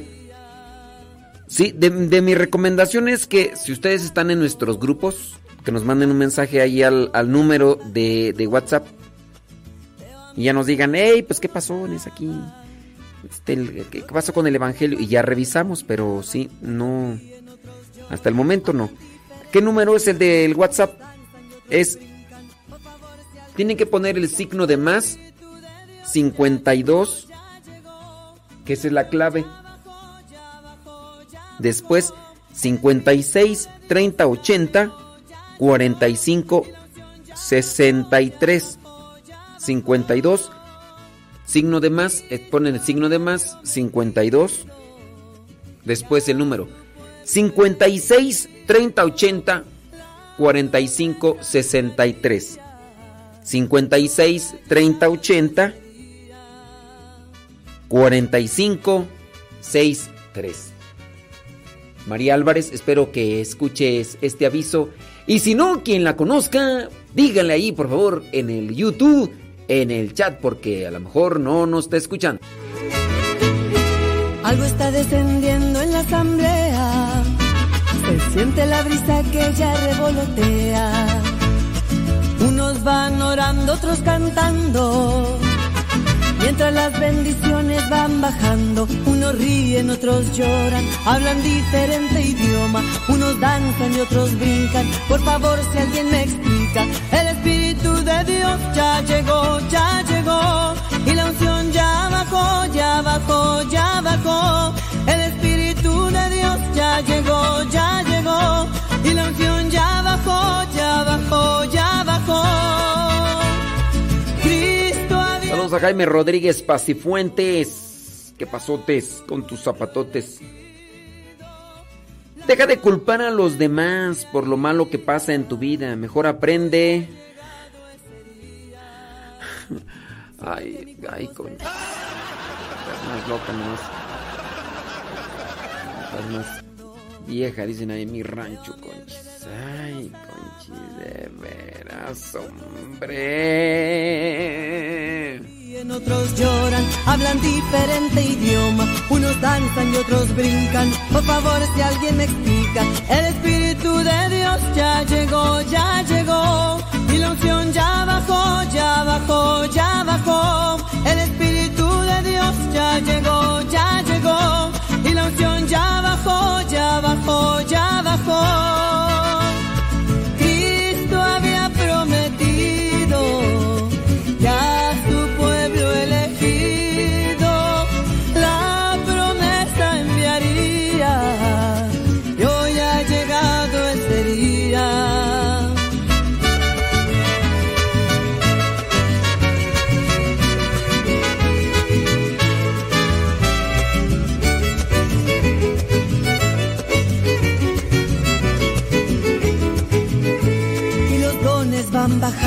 Muchos ya lo van tomando. Tú querías don de amor, ahora amas sin temor.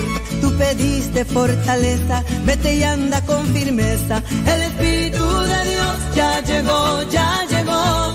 Y la unción ya bajó, ya bajó, ya bajó.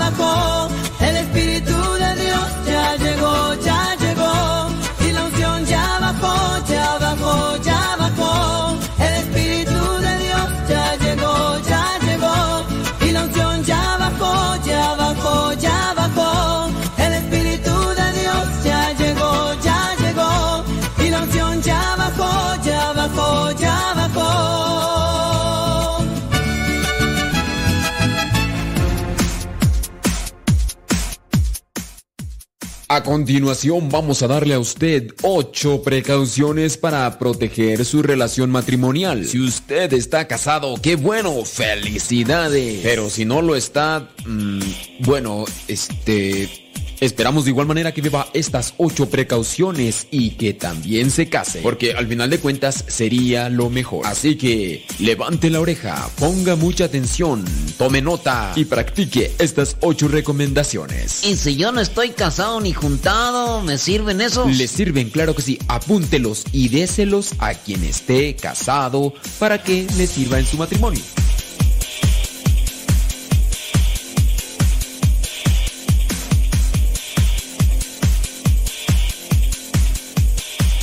Comencemos pues con la precaución número uno. Elige sabiamente. Evita pasar tiempo innecesario con alguien del sexo opuesto. Por ejemplo, si buscas un entrenador personal en el gimnasio, elige mejor a alguien del mismo sexo que tú. Cuando elijas, piensa en lo que puede suceder y no des a pensar mal a otros. Precaución número 2. Comparte sabiamente. Si un día te das cuenta de que estás compartiendo con alguien secretos e intimidades sobre tu vida y tu matrimonio que no has compartido con tu esposo o que no lo harías, eso es una señal de alerta. No compartas esas cosas íntimas con cualquier persona si no lo quieres hacer con tu pareja. Con el tiempo puede enterarse tu media naranja y darse cuenta que le ocultas algunas cosas y a otros sí se las cuentas. Precaución número 3.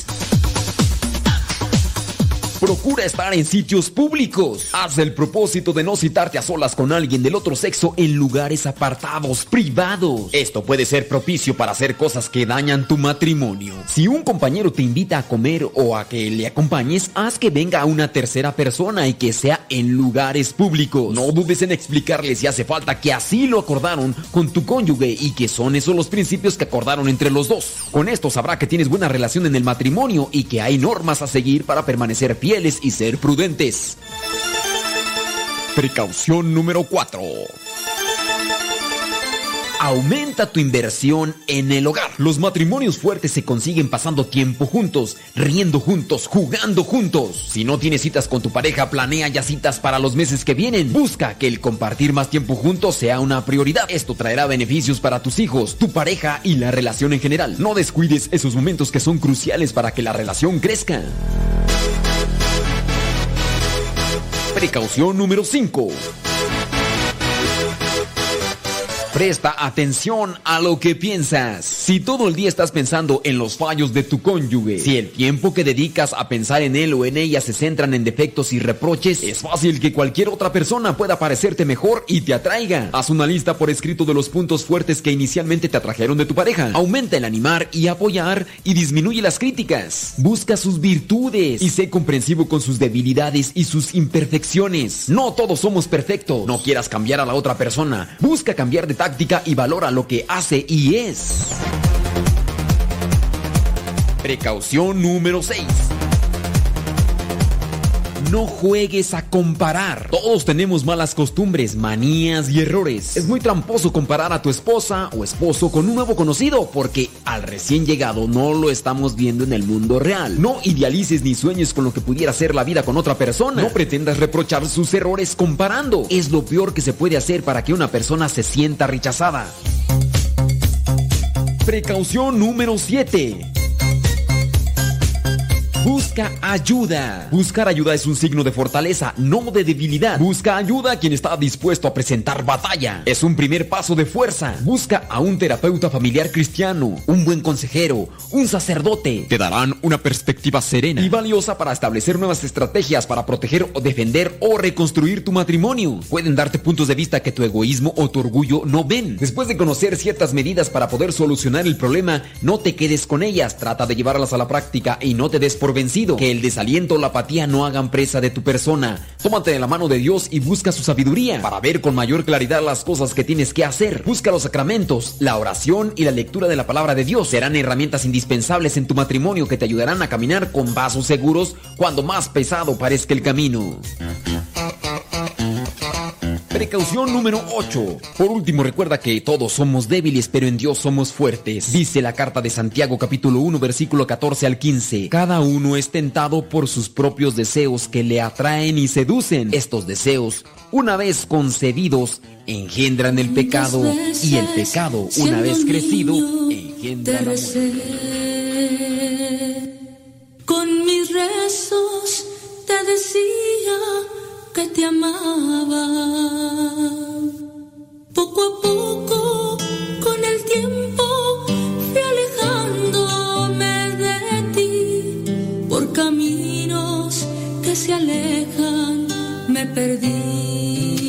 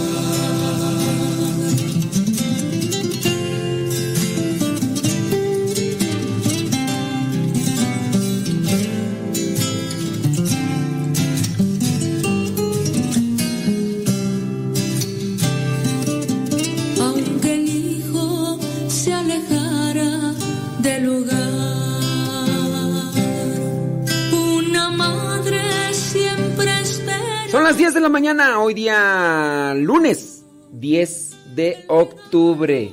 Lunes 10 de octubre, 10 de la mañana. Os da el Señor de su madre y el milagro de su amor. Es su madre y el milagro de su amor.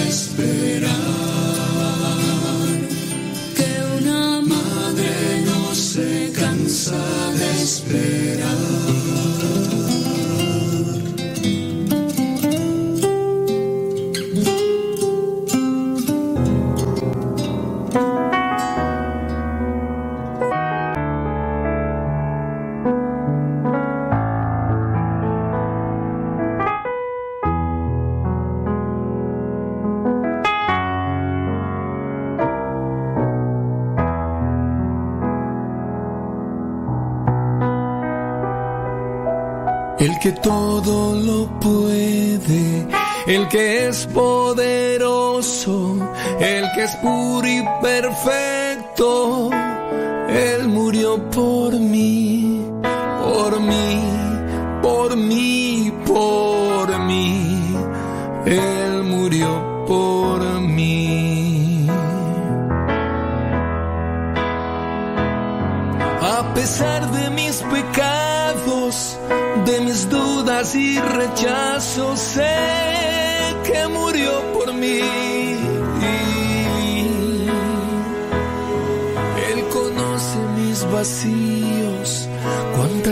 Tengo de hallarlo y me espera fiel. Aunque yo lo crucifico cada día, cada hora, Él murió por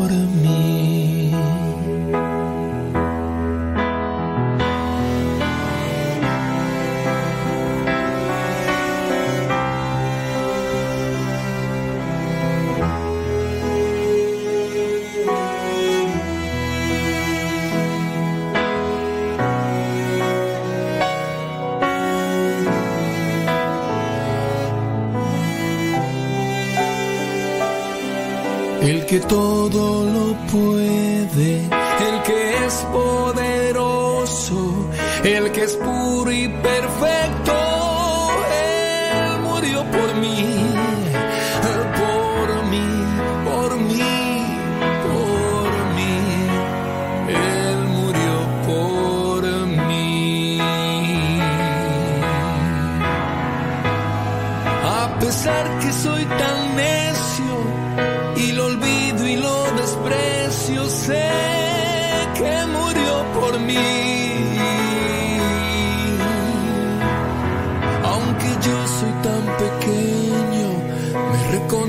por mi nombre, se ha fijado en mí.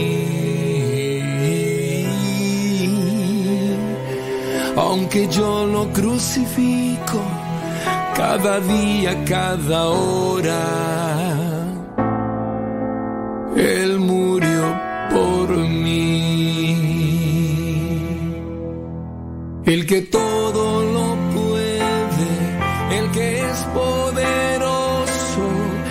que es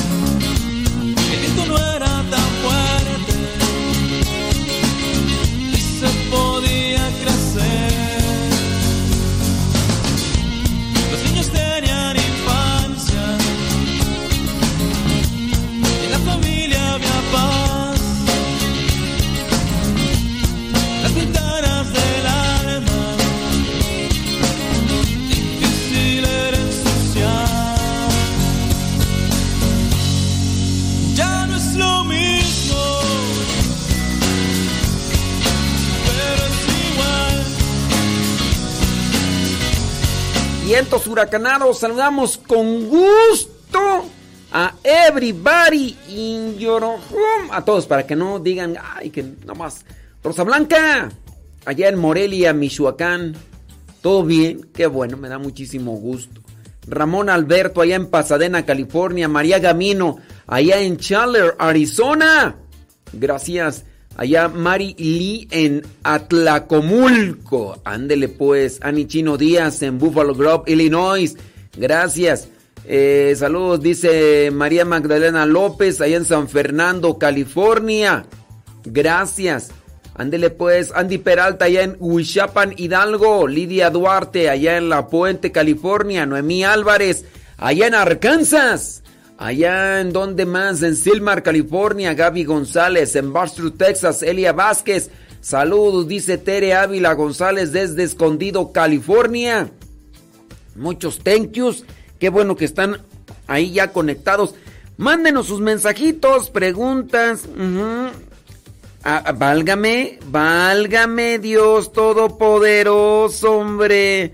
Sí, saludos a Eduardo Boca Negra y además ahí, bueno, pues muy bien. Me parece magnífico. Saludos.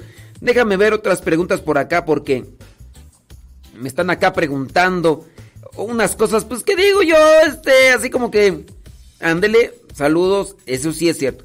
Jaime Rodríguez Pacifuentes, súbale, saludos a Maru, ahí en Morelia, Michoacán. ¿Todo bien, Maru?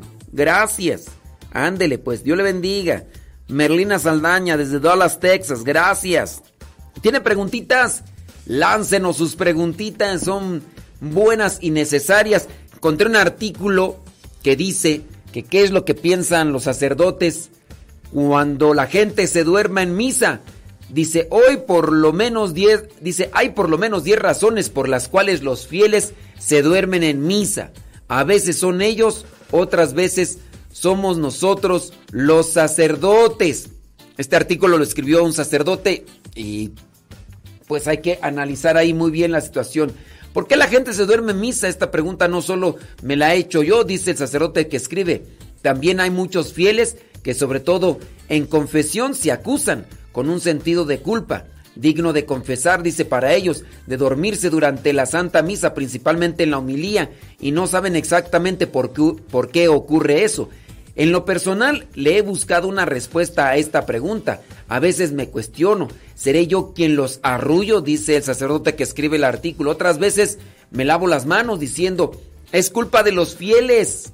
Es culpa de los fieles que desconocen el valor de la Eucaristía. Y al final me he puesto a reflexionar que el hecho de que los fieles se duerman en misa tiene múltiples factores. Me gustaría enumerar por lo menos 10 dice el sacerdote. Número uno, creo que el primer error que nos predispone inconscientemente es que uno va a la iglesia a oír misa, cuando a lo que se va es a participar de la celebración eucarística. Se trata de una celebración festiva.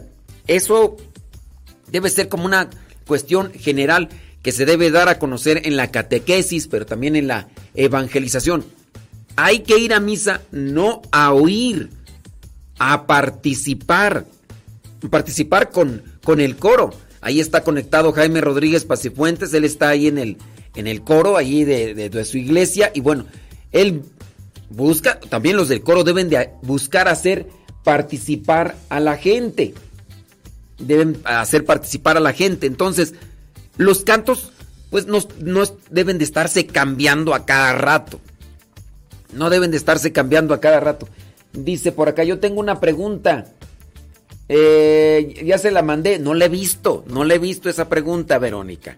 Vuélvemela a mandar la pregunta porque no le he visto. Sí. Este, acá me dice, ¿cómo se llama la canción?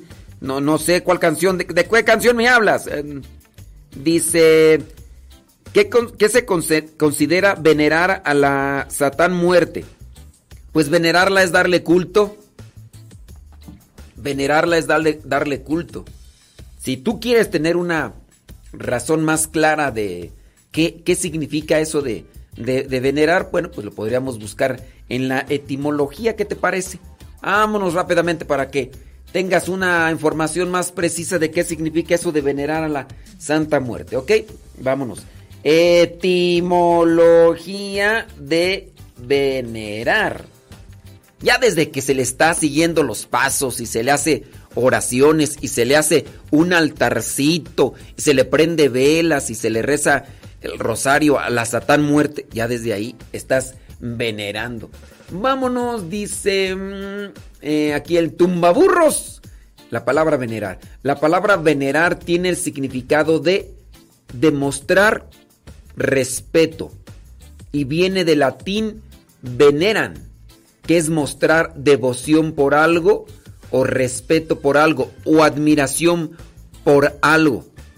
Eso es venerar. Entonces, ya las personas que le ponen flores, que le ponen, no, a la es que también a la Satán muerte se le ponen se le ponen que cervezas, que manzanas, que de todo, de todo.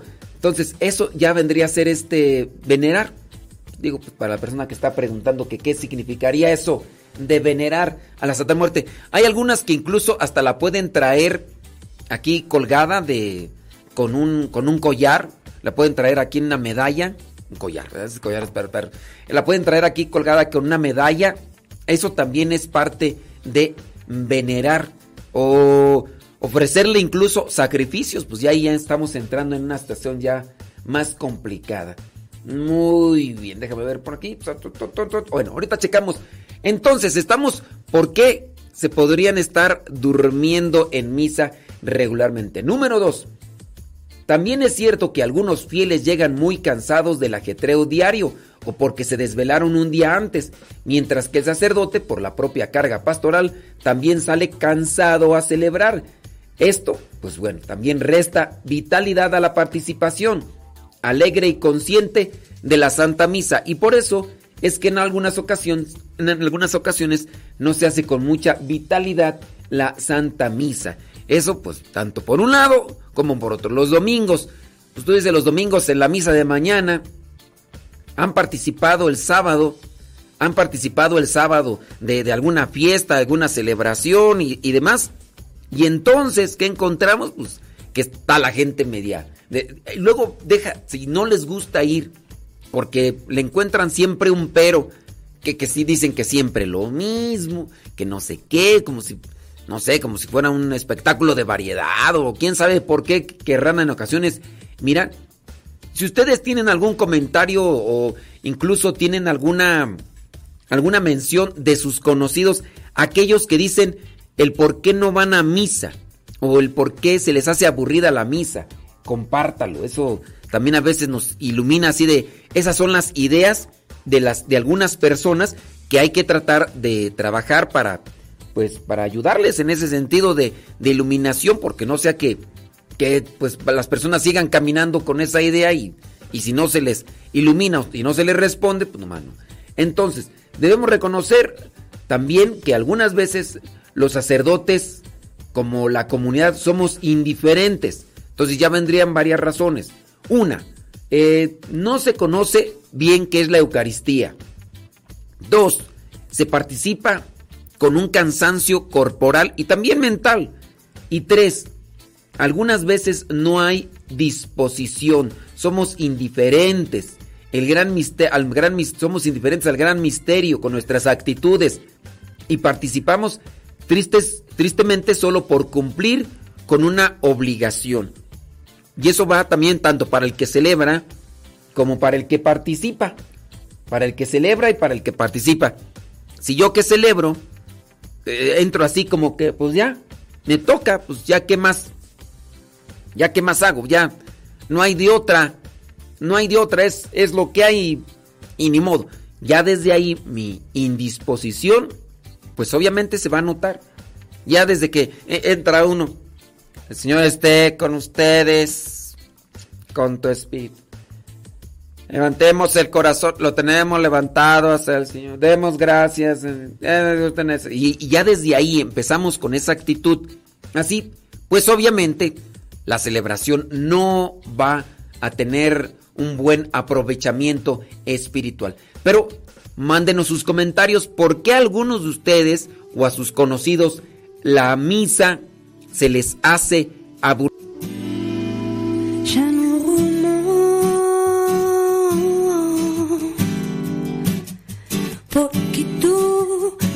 decidido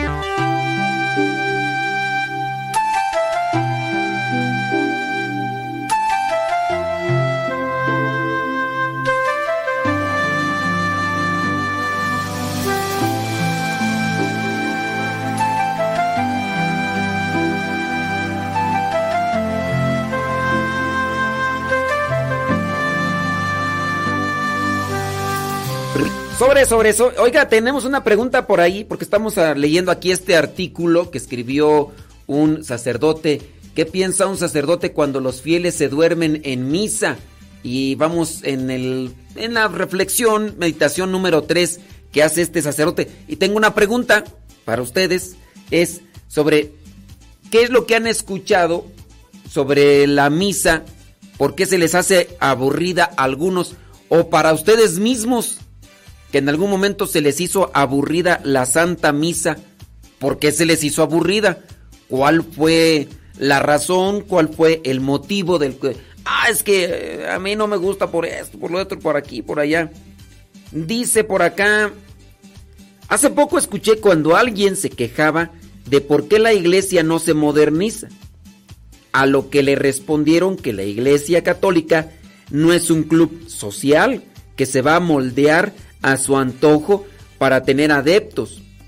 Los que quieren pertenecer a la iglesia católica deben de conocerla y estar dispuestos a seguir sus normas y enseñanzas.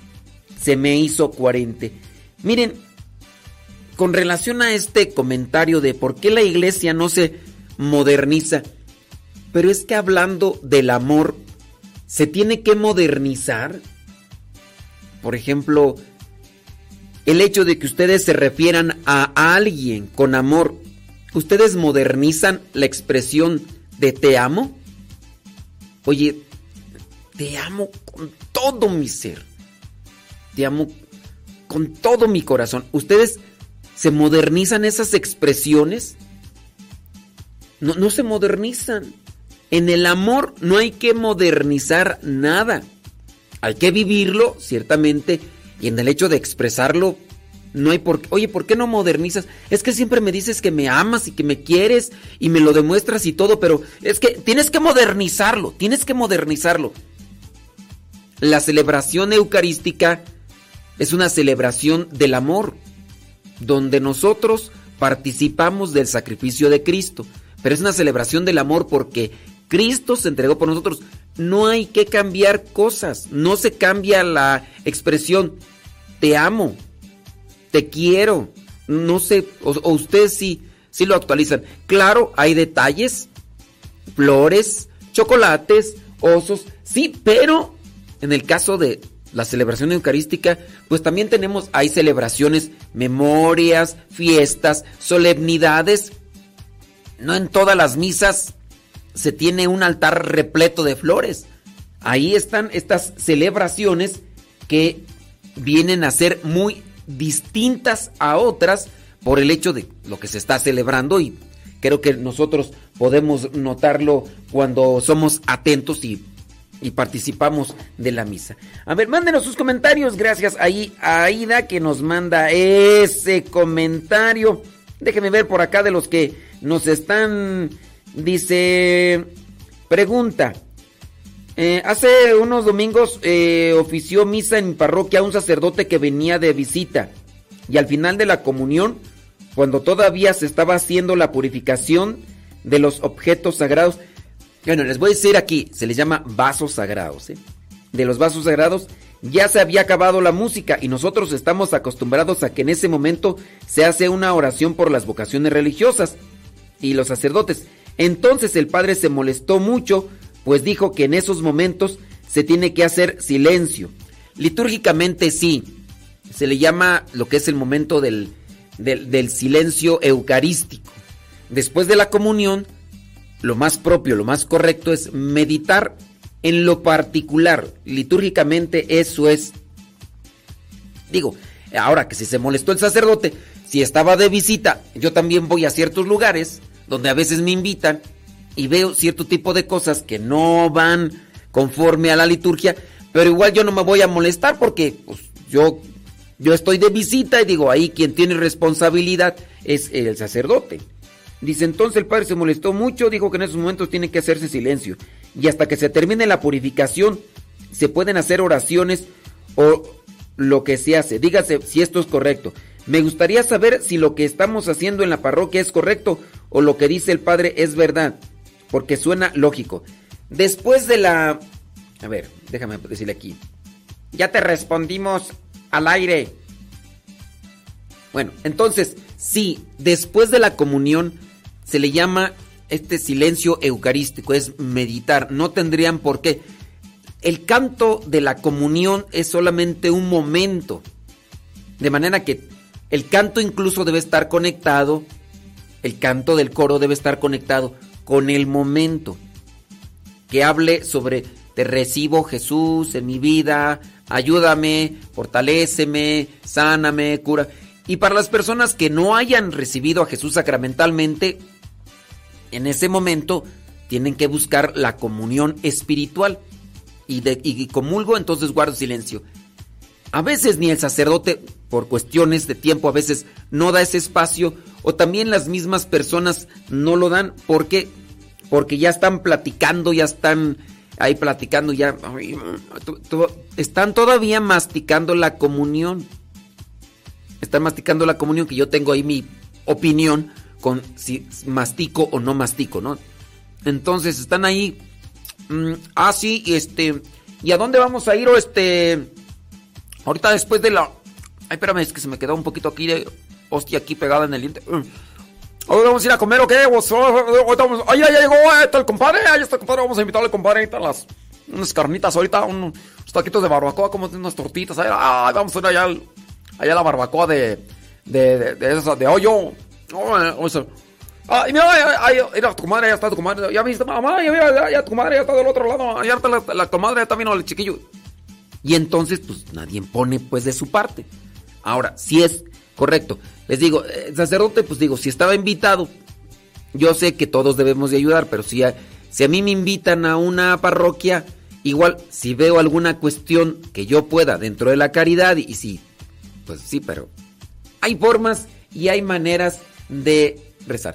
Tenemos la pregunta eh, con relación a lo de la misa.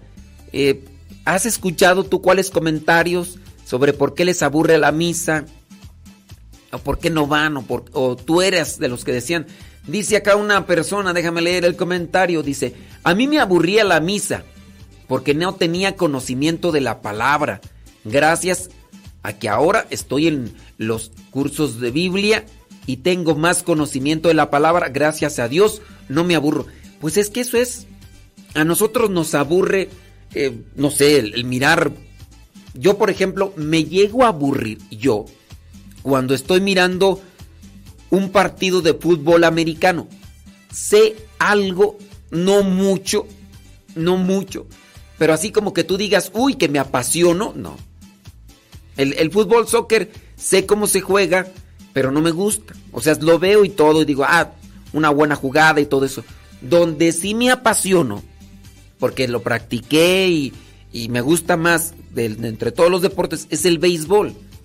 El mirar a alguien, un, partido de, de, béisbol, a los equipos, y más si es el equipo el que yo tengo de, de favorito, pues ahí sí, porque conozco el deporte, porque me gusta, entonces sí conozco las reglas del fútbol y sí, si veo movimientos y acciones que son atractivas, buenas, lógicas y con ahí con, con pasión, bueno, pues yo también me pregunto, oye, qué buena jugada eso. Pero cuando no hay conocimiento, hablando de la misa, nos va a parecer así como que aburrida acá lo que dice Lorena Robles. No conocía lo que son las partes de la misa, no conocía la misa y se me hacía aburrido. Y esa es una verdad. Dice María Hernández, dice que su mamá le decía que cuando se duermen en la misa, el diablo da chichi con la cola. Da chichi con la cola para no escuchar y así no nos dormíamos. Entonces, pues eso era lo que le decía la mamá a María Hernández, que cuando la gente se duerme es que el diablo está dándole chichi con la cola para que no escuchen la palabra de Dios y así pues ya con esa advertencia ah, te estás durmiendo, te está dando chichi el diablo y con la cola, agua, ave María purísima. Bueno, dice mmm, bueno, están saludos y demás y todo. Bueno, ¿por qué, ¿por qué para algunos se les hace aburrida la Santa Misa? Platíquenos, cuéntenos, dice, también cuando están lim limpiando los vasos, a ver, por acá nos escriben una pregunta tú.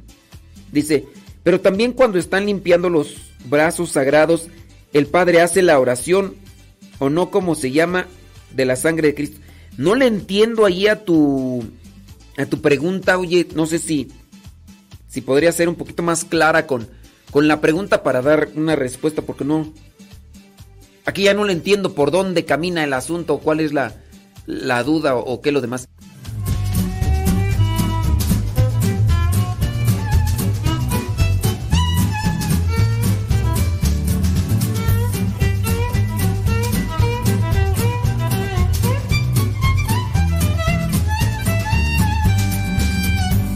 Llenan los coches, caras llenan las calles, las tiendas, las paradas y hay sorpresas guardadas. Unos rostros te quieren y otros quieren mirar. Unos quieren la vida y otros la tirarán. Muchos nos la resbalan y otros queremos más. Con otros nos rozamos y brota un manantial. Es que hay que saber mirar y hay que saber mirar.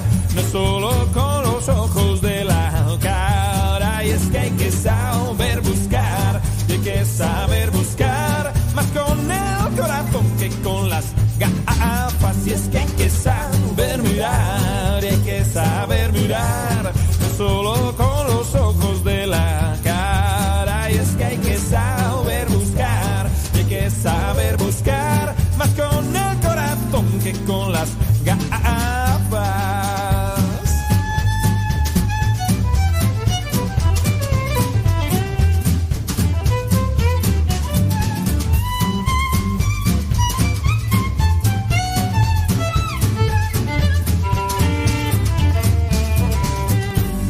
En estaciones y en el metro amargados, esperando un cumplido, un aliento, un abrazo, una mirada tierna y entre tanta frialdad abre una conexión y un encuentro de paz. Muchos viven muy serios, no habrán visto la luz. Cada día enciende llamas y una llama eres tú. Y es que hay que saber mirar y hay solo con los ojos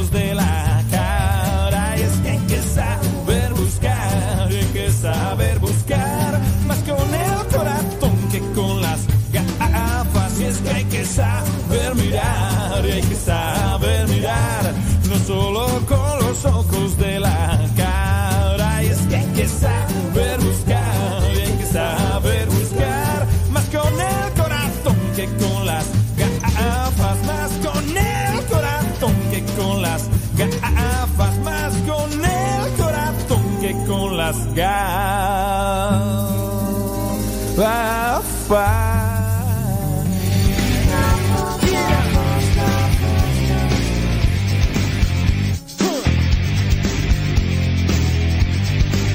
Palo Santo.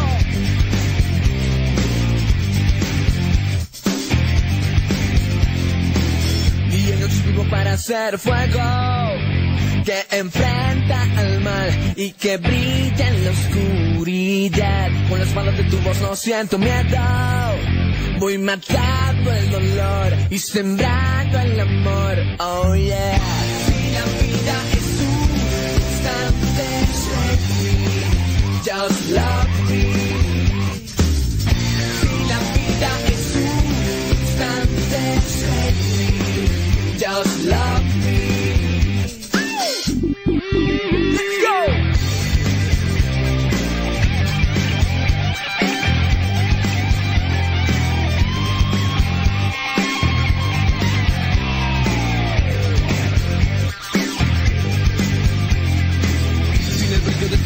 En el cielo estás, en la tierra y en la luna. Navegando por un río de victoria. Voy matando el dolor y sembrando el amor. Oh yeah. Si la vida es un instante, just love me.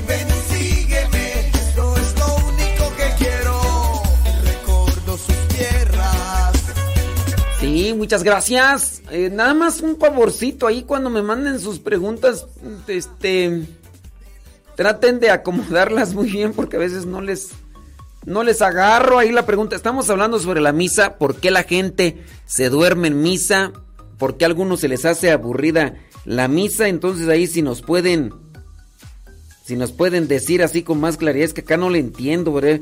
Dice, cuando están limpiando los vasos sagrados, el Padre hace oración o cómo se llama, de la sangre de Cristo, y ahí no le entiendo. No sé si es oración o jaculatoria. Dice, Señor, líbranos del enemigo, sangre de Cristo, lávame, guárdamela de todo mal. Es que no me acuerdo, ni, ay, pues ni yo tampoco, criatura.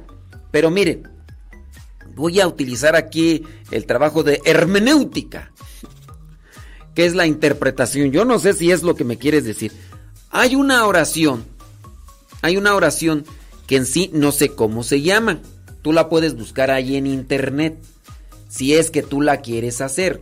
No es litúrgica como tal, no es de que, ay, se tiene que decir. Eh, de Cristo limpia. No sé cómo se llama esa, esa oración. Déjame ver, déjame ver, déjame ver dónde está. A ver si es esta oración la que eh, nosotros decimos. Mm, ¿Dónde está tú? No, esta no es. No, esta tampoco. Es que hay que tener mucho cuidado con las oraciones que por ahí nos encontramos y de repente vienen a ser así como que un tanto así. Muy bien, déjame ver si es esta oración de la sangre de Cristo. Porque sí, hay veces que sí. en tu nombre. bli. No, esta no es. No, tampoco. No, tampoco. No, hay que les digo que hay que tener cuidado. Bueno, es que hay algunas que. A ver si ahorita la busco. Pero no es una oración litúrgica, ¿eh? Como tal. Eh, sí. No, ahorita la voy a buscar porque aquí hay un montón de oraciones que puede ser que estén bien. Cuando uno ya conoce, cuando uno ya conoce más o menos la liturgia o la doctrina, uno ya puede darse incluso cuenta cuando es cuando las oraciones no están mal. Pero se puede decir sí, no es una obligación, algunos lo hacen, sí, pero no es una obligación. Déjame ir por acá a otra pregunta, por acá que nos están haciendo. Dice Male, dice, a mí en especial me gusta ir después, eh, a mí en especial no me gusta ir después de comer, porque sí me da sueño. Disfruto de la celebración eucarística más en la mañana. Sí, incluso hasta para nosotros los sacerdotes, los que celebramos, a mí esa celebración eucarística después de, de comer, ah, que cómo se llama, Eh, alma de Cristo, alma de Cristo, sí se llama así. A ver, déjame ver porque por acá me están diciendo oración alma de Cristo.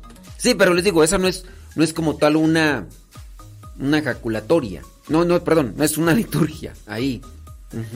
Sí, la oración se llama alma de Cristo. Y bueno, ya no sé si la persona me preguntaba que si se podía hacer o no sé. Sí, la oración se llama alma de Cristo y de hecho este la encontré en la página del Vaticano. Alma de Cristo, santifícame. Cuerpo de Cristo, sálvame. Entonces la oración se llama alma de Cristo, ustedes la pueden buscar, la pueden hacer de manera particular, no es una obligación, no es un acto como tal litúrgico, es una oración de abandono, de contemplación y también de, de adoración a la sangre de Cristo. Sí, se llama alma de Cristo. Agua del costado de Cristo, lávame. Pasión de Cristo, confórtame. Oh buen Jesús, óyeme. Gracias a las personas que nos orientan por ahí, porque si ustedes dirán, uy, este, tú no sabes nada. Digo, pues no me la sé, no me la sé este, de, de memoria, pero bueno, déjame ver por acá quién más nos hace una pregunta. Dice, Padre, ¿cómo le pudiéramos hacer para enlazarnos con usted? Tenemos, ah, bueno, ahorita vamos a checar por acá a ver esta cosa, porque ya estas otras preguntas de otras que no. Mejor me voy acá a enfocar en lo que tenemos, porque las preguntas acá son más bien como que sentido personal y este. Y nos desviamos, nos desviamos. ¿Por qué se duerme la gente en la misa? Vámonos con el, el punto número 4. Otro factor, dice el sacerdote que escribe este artículo, es porque no nos sentimos parte de esta comunidad. Ya la tercera es la indiferencia. Cuando hacemos las cosas solamente por cumplir una obligación.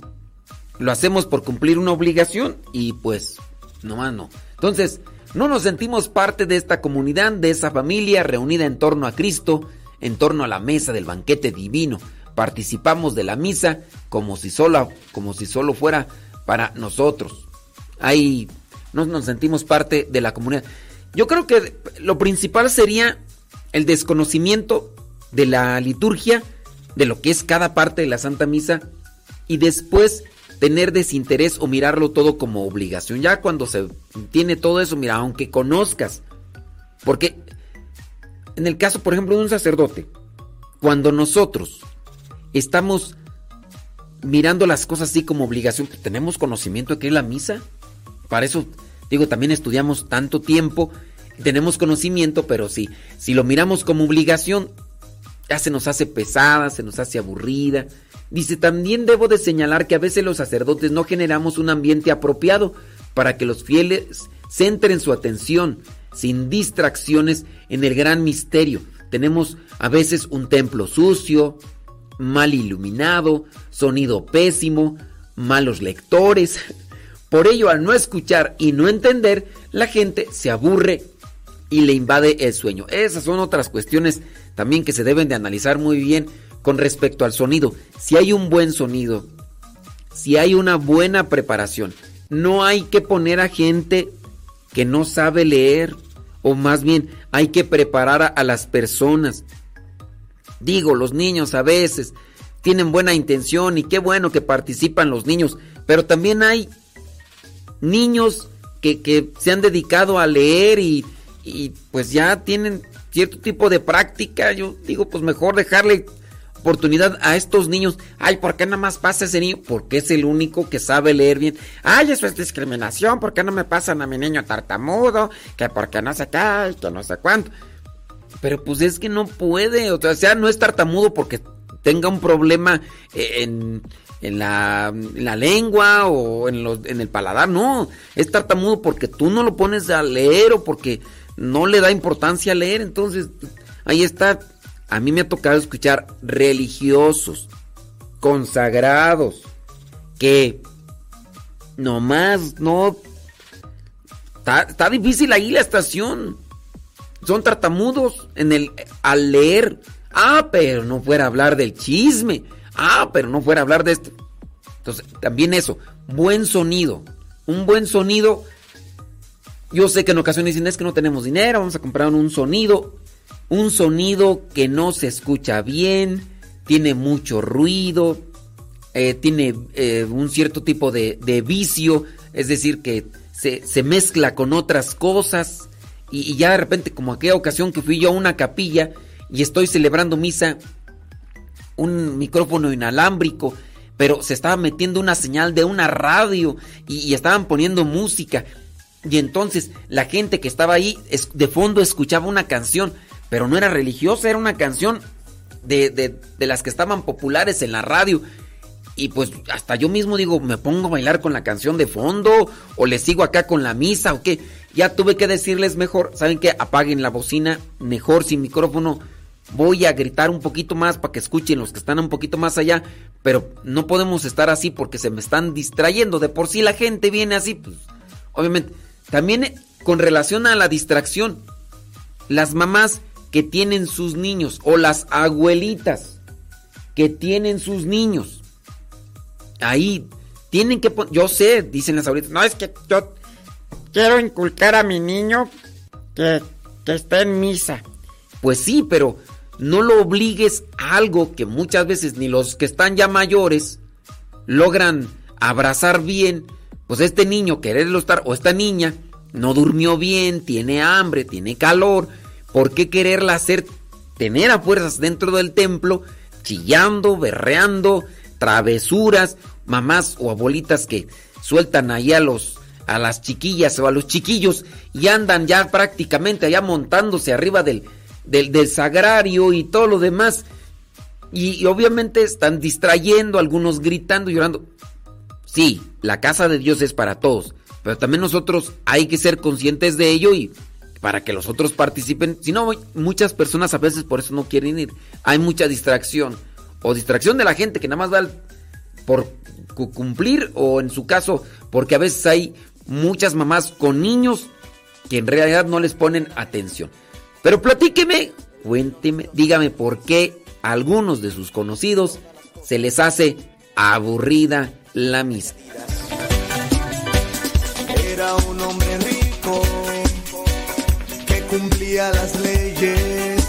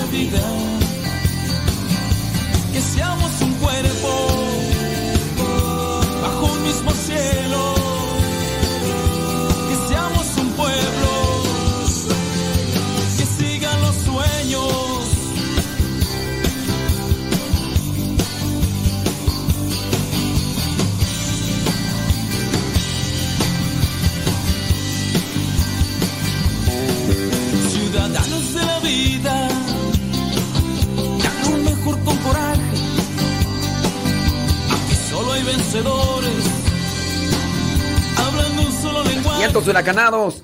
Algunos de ustedes nos están ahí compartiendo por qué se les hace aburrida o por qué se les hacía aburrida la misa. Algunos de ustedes dice dice también eh, también se duermen las personas cuando no sirve el audio. Es que si no escuchas si no escuchas lo que se está diciendo, pues no le prestas atención. Yo, por ejemplo, podría decir, voy a un lugar donde el audio así nada más híjole. Puede ser que no me duerma, pero con, con- conforme pasa el tiempo, pues me puede sonar, a- sonar aburrido, ¿no? Dice, cuando un laico lee el Evangelio, ¿es correcto que al terminar digamos palabra de Dios? Miren, este es un tema muy, muy polémico para algunas personas. Estamos hablando de la misa. En la misa no debe de proclamar el Evangelio ningún laico. Laicos son los que no tienen ministerio, como en el caso del diácono, del sacerdote y el obispo. Si estamos hablando de la misa, no debe de proclamar el Evangelio ningún laico, ya sea seminarista, ya sea encargado del catecismo, ya sea lo que sea, no debe de proclamarlo, si es con relación a esto de, de, la misa, porque estamos hablando del contexto de la misa. Dice, ¿qué es lo correcto para finalizar al terminar de leer el Evangelio? Les digo que no, si es, es que estamos hablando de la misa, no sé si es en ese contexto, a ver si me ponen en contexto ya. Dice, en mi opinión la gente se duerme por falta de conocimiento, lo que en verdad es la Sagrada Misa o la Eucaristía. Le recomiendo la película El Gran Milagro. Ahí sabrán lo importante. Estaba por ahí mirando el comentario de una mamá, dice que su hijo también se le hacía aburrida la misa. Pero pues entendiendo que está en Gringolandia, el hijo pues le agarra mejor al inglés.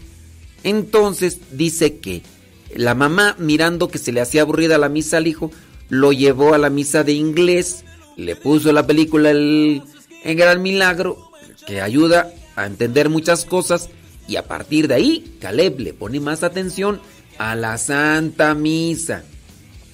Dice, yo empecé a conocer el amor de Cristo en mi vida a mis 15 años y desde ahí jamás me volví a dormir. Ay, Dios mío. Entonces, ¿no te has dormido? Híjole, ¿te imaginas? No, yo ya no dormir desde ahí, ¿no? Dice, ahora mis hijos van con alegría porque desde mi vientre los llevo a misa cada domingo. Dice por acá, bli, bli, bli, bli. Ahorita voy a leer otros comentarios por acá que nos están llegando. Espérame tantito. Dice, ¿qué dice tú por acá? Pienso también que en varias parroquias la asamblea no usan la Biblia. Y eso ayuda mucho para seguir la lectura y no se haga pesado. La cuestión aquí es que para muchos la, utilizar la Biblia es distracción. He sabido de algunas iglesias donde les prohíben usar la Biblia. He sabido también de algunos sacerdotes que prohíben hacer apuntes durante la misa, porque dicen que no se que a la misa no se va a tomar apuntes.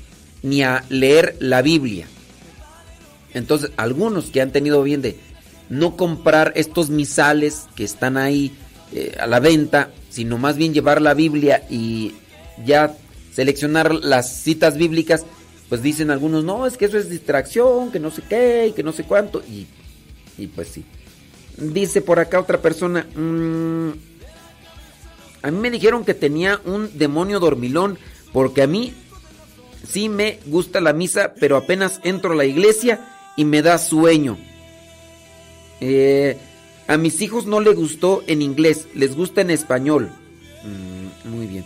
Bueno, pues miren, puede ser que tú digas, a mí sí me gusta la misa, entonces ¿por qué te duermes? No sé, en ocasiones puede ser que vivas con mucho estrés y que al entrar en la misa este te relajas y te duermes. Si te gusta la misa, pero te relajas y te duermes. Son muchas cosas las que podrían estar ahí. Dice en cuanto de lo de la misa, a mí también me aburría cuando no conocía a Dios.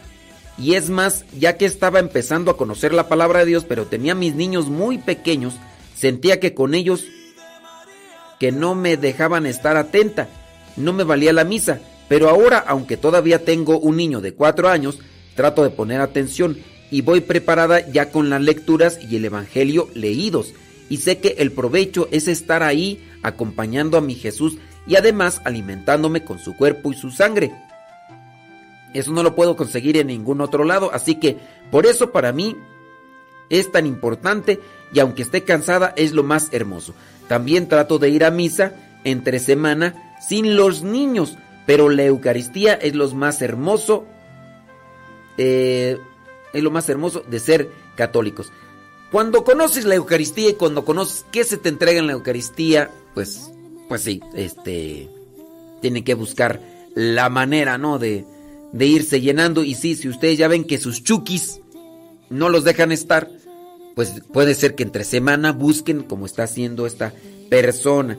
Dice, a mí no me aburre la misa, lo que me aburre es cuando el padre empieza a hacer alarde de todos sus títulos que tiene. Ave María Purísima.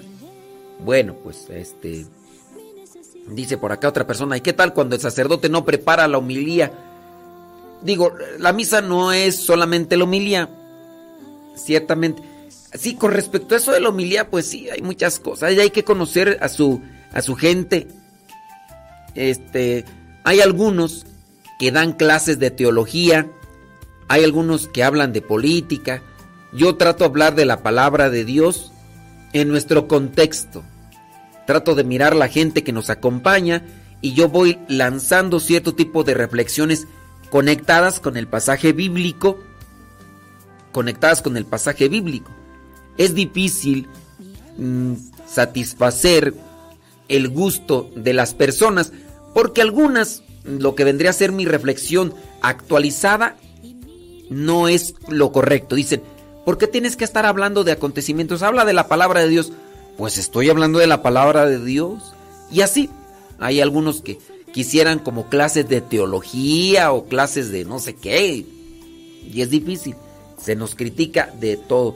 Pero yo creo, yo considero que la palabra de Dios hay que interpretarla con base a los acontecimientos actuales para tener siempre un mejor comportamiento que con base a lo que estamos leyendo de la palabra de Dios, lo analicemos en nuestra vida y, y analizar dónde nos estamos mirando reflejados con ese pasaje bíblico.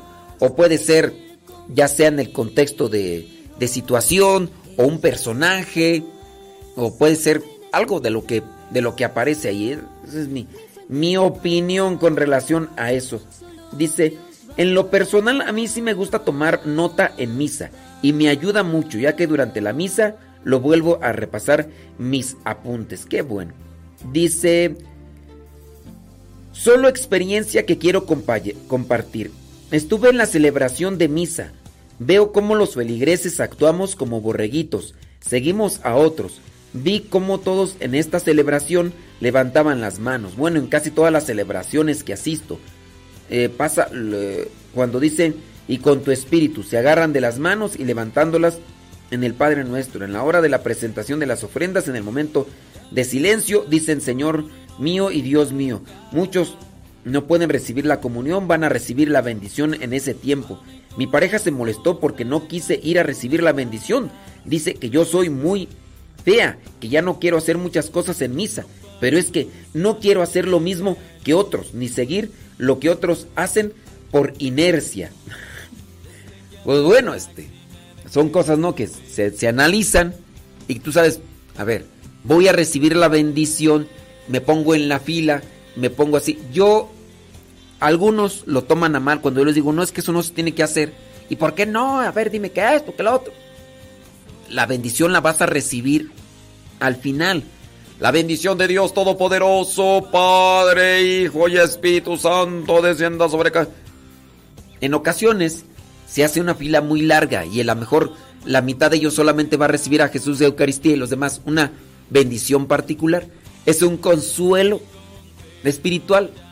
Yo, desde mi perspectiva, no lo considero bien, pero bueno, esa es mi perspectiva. No sé tú, platícame. y me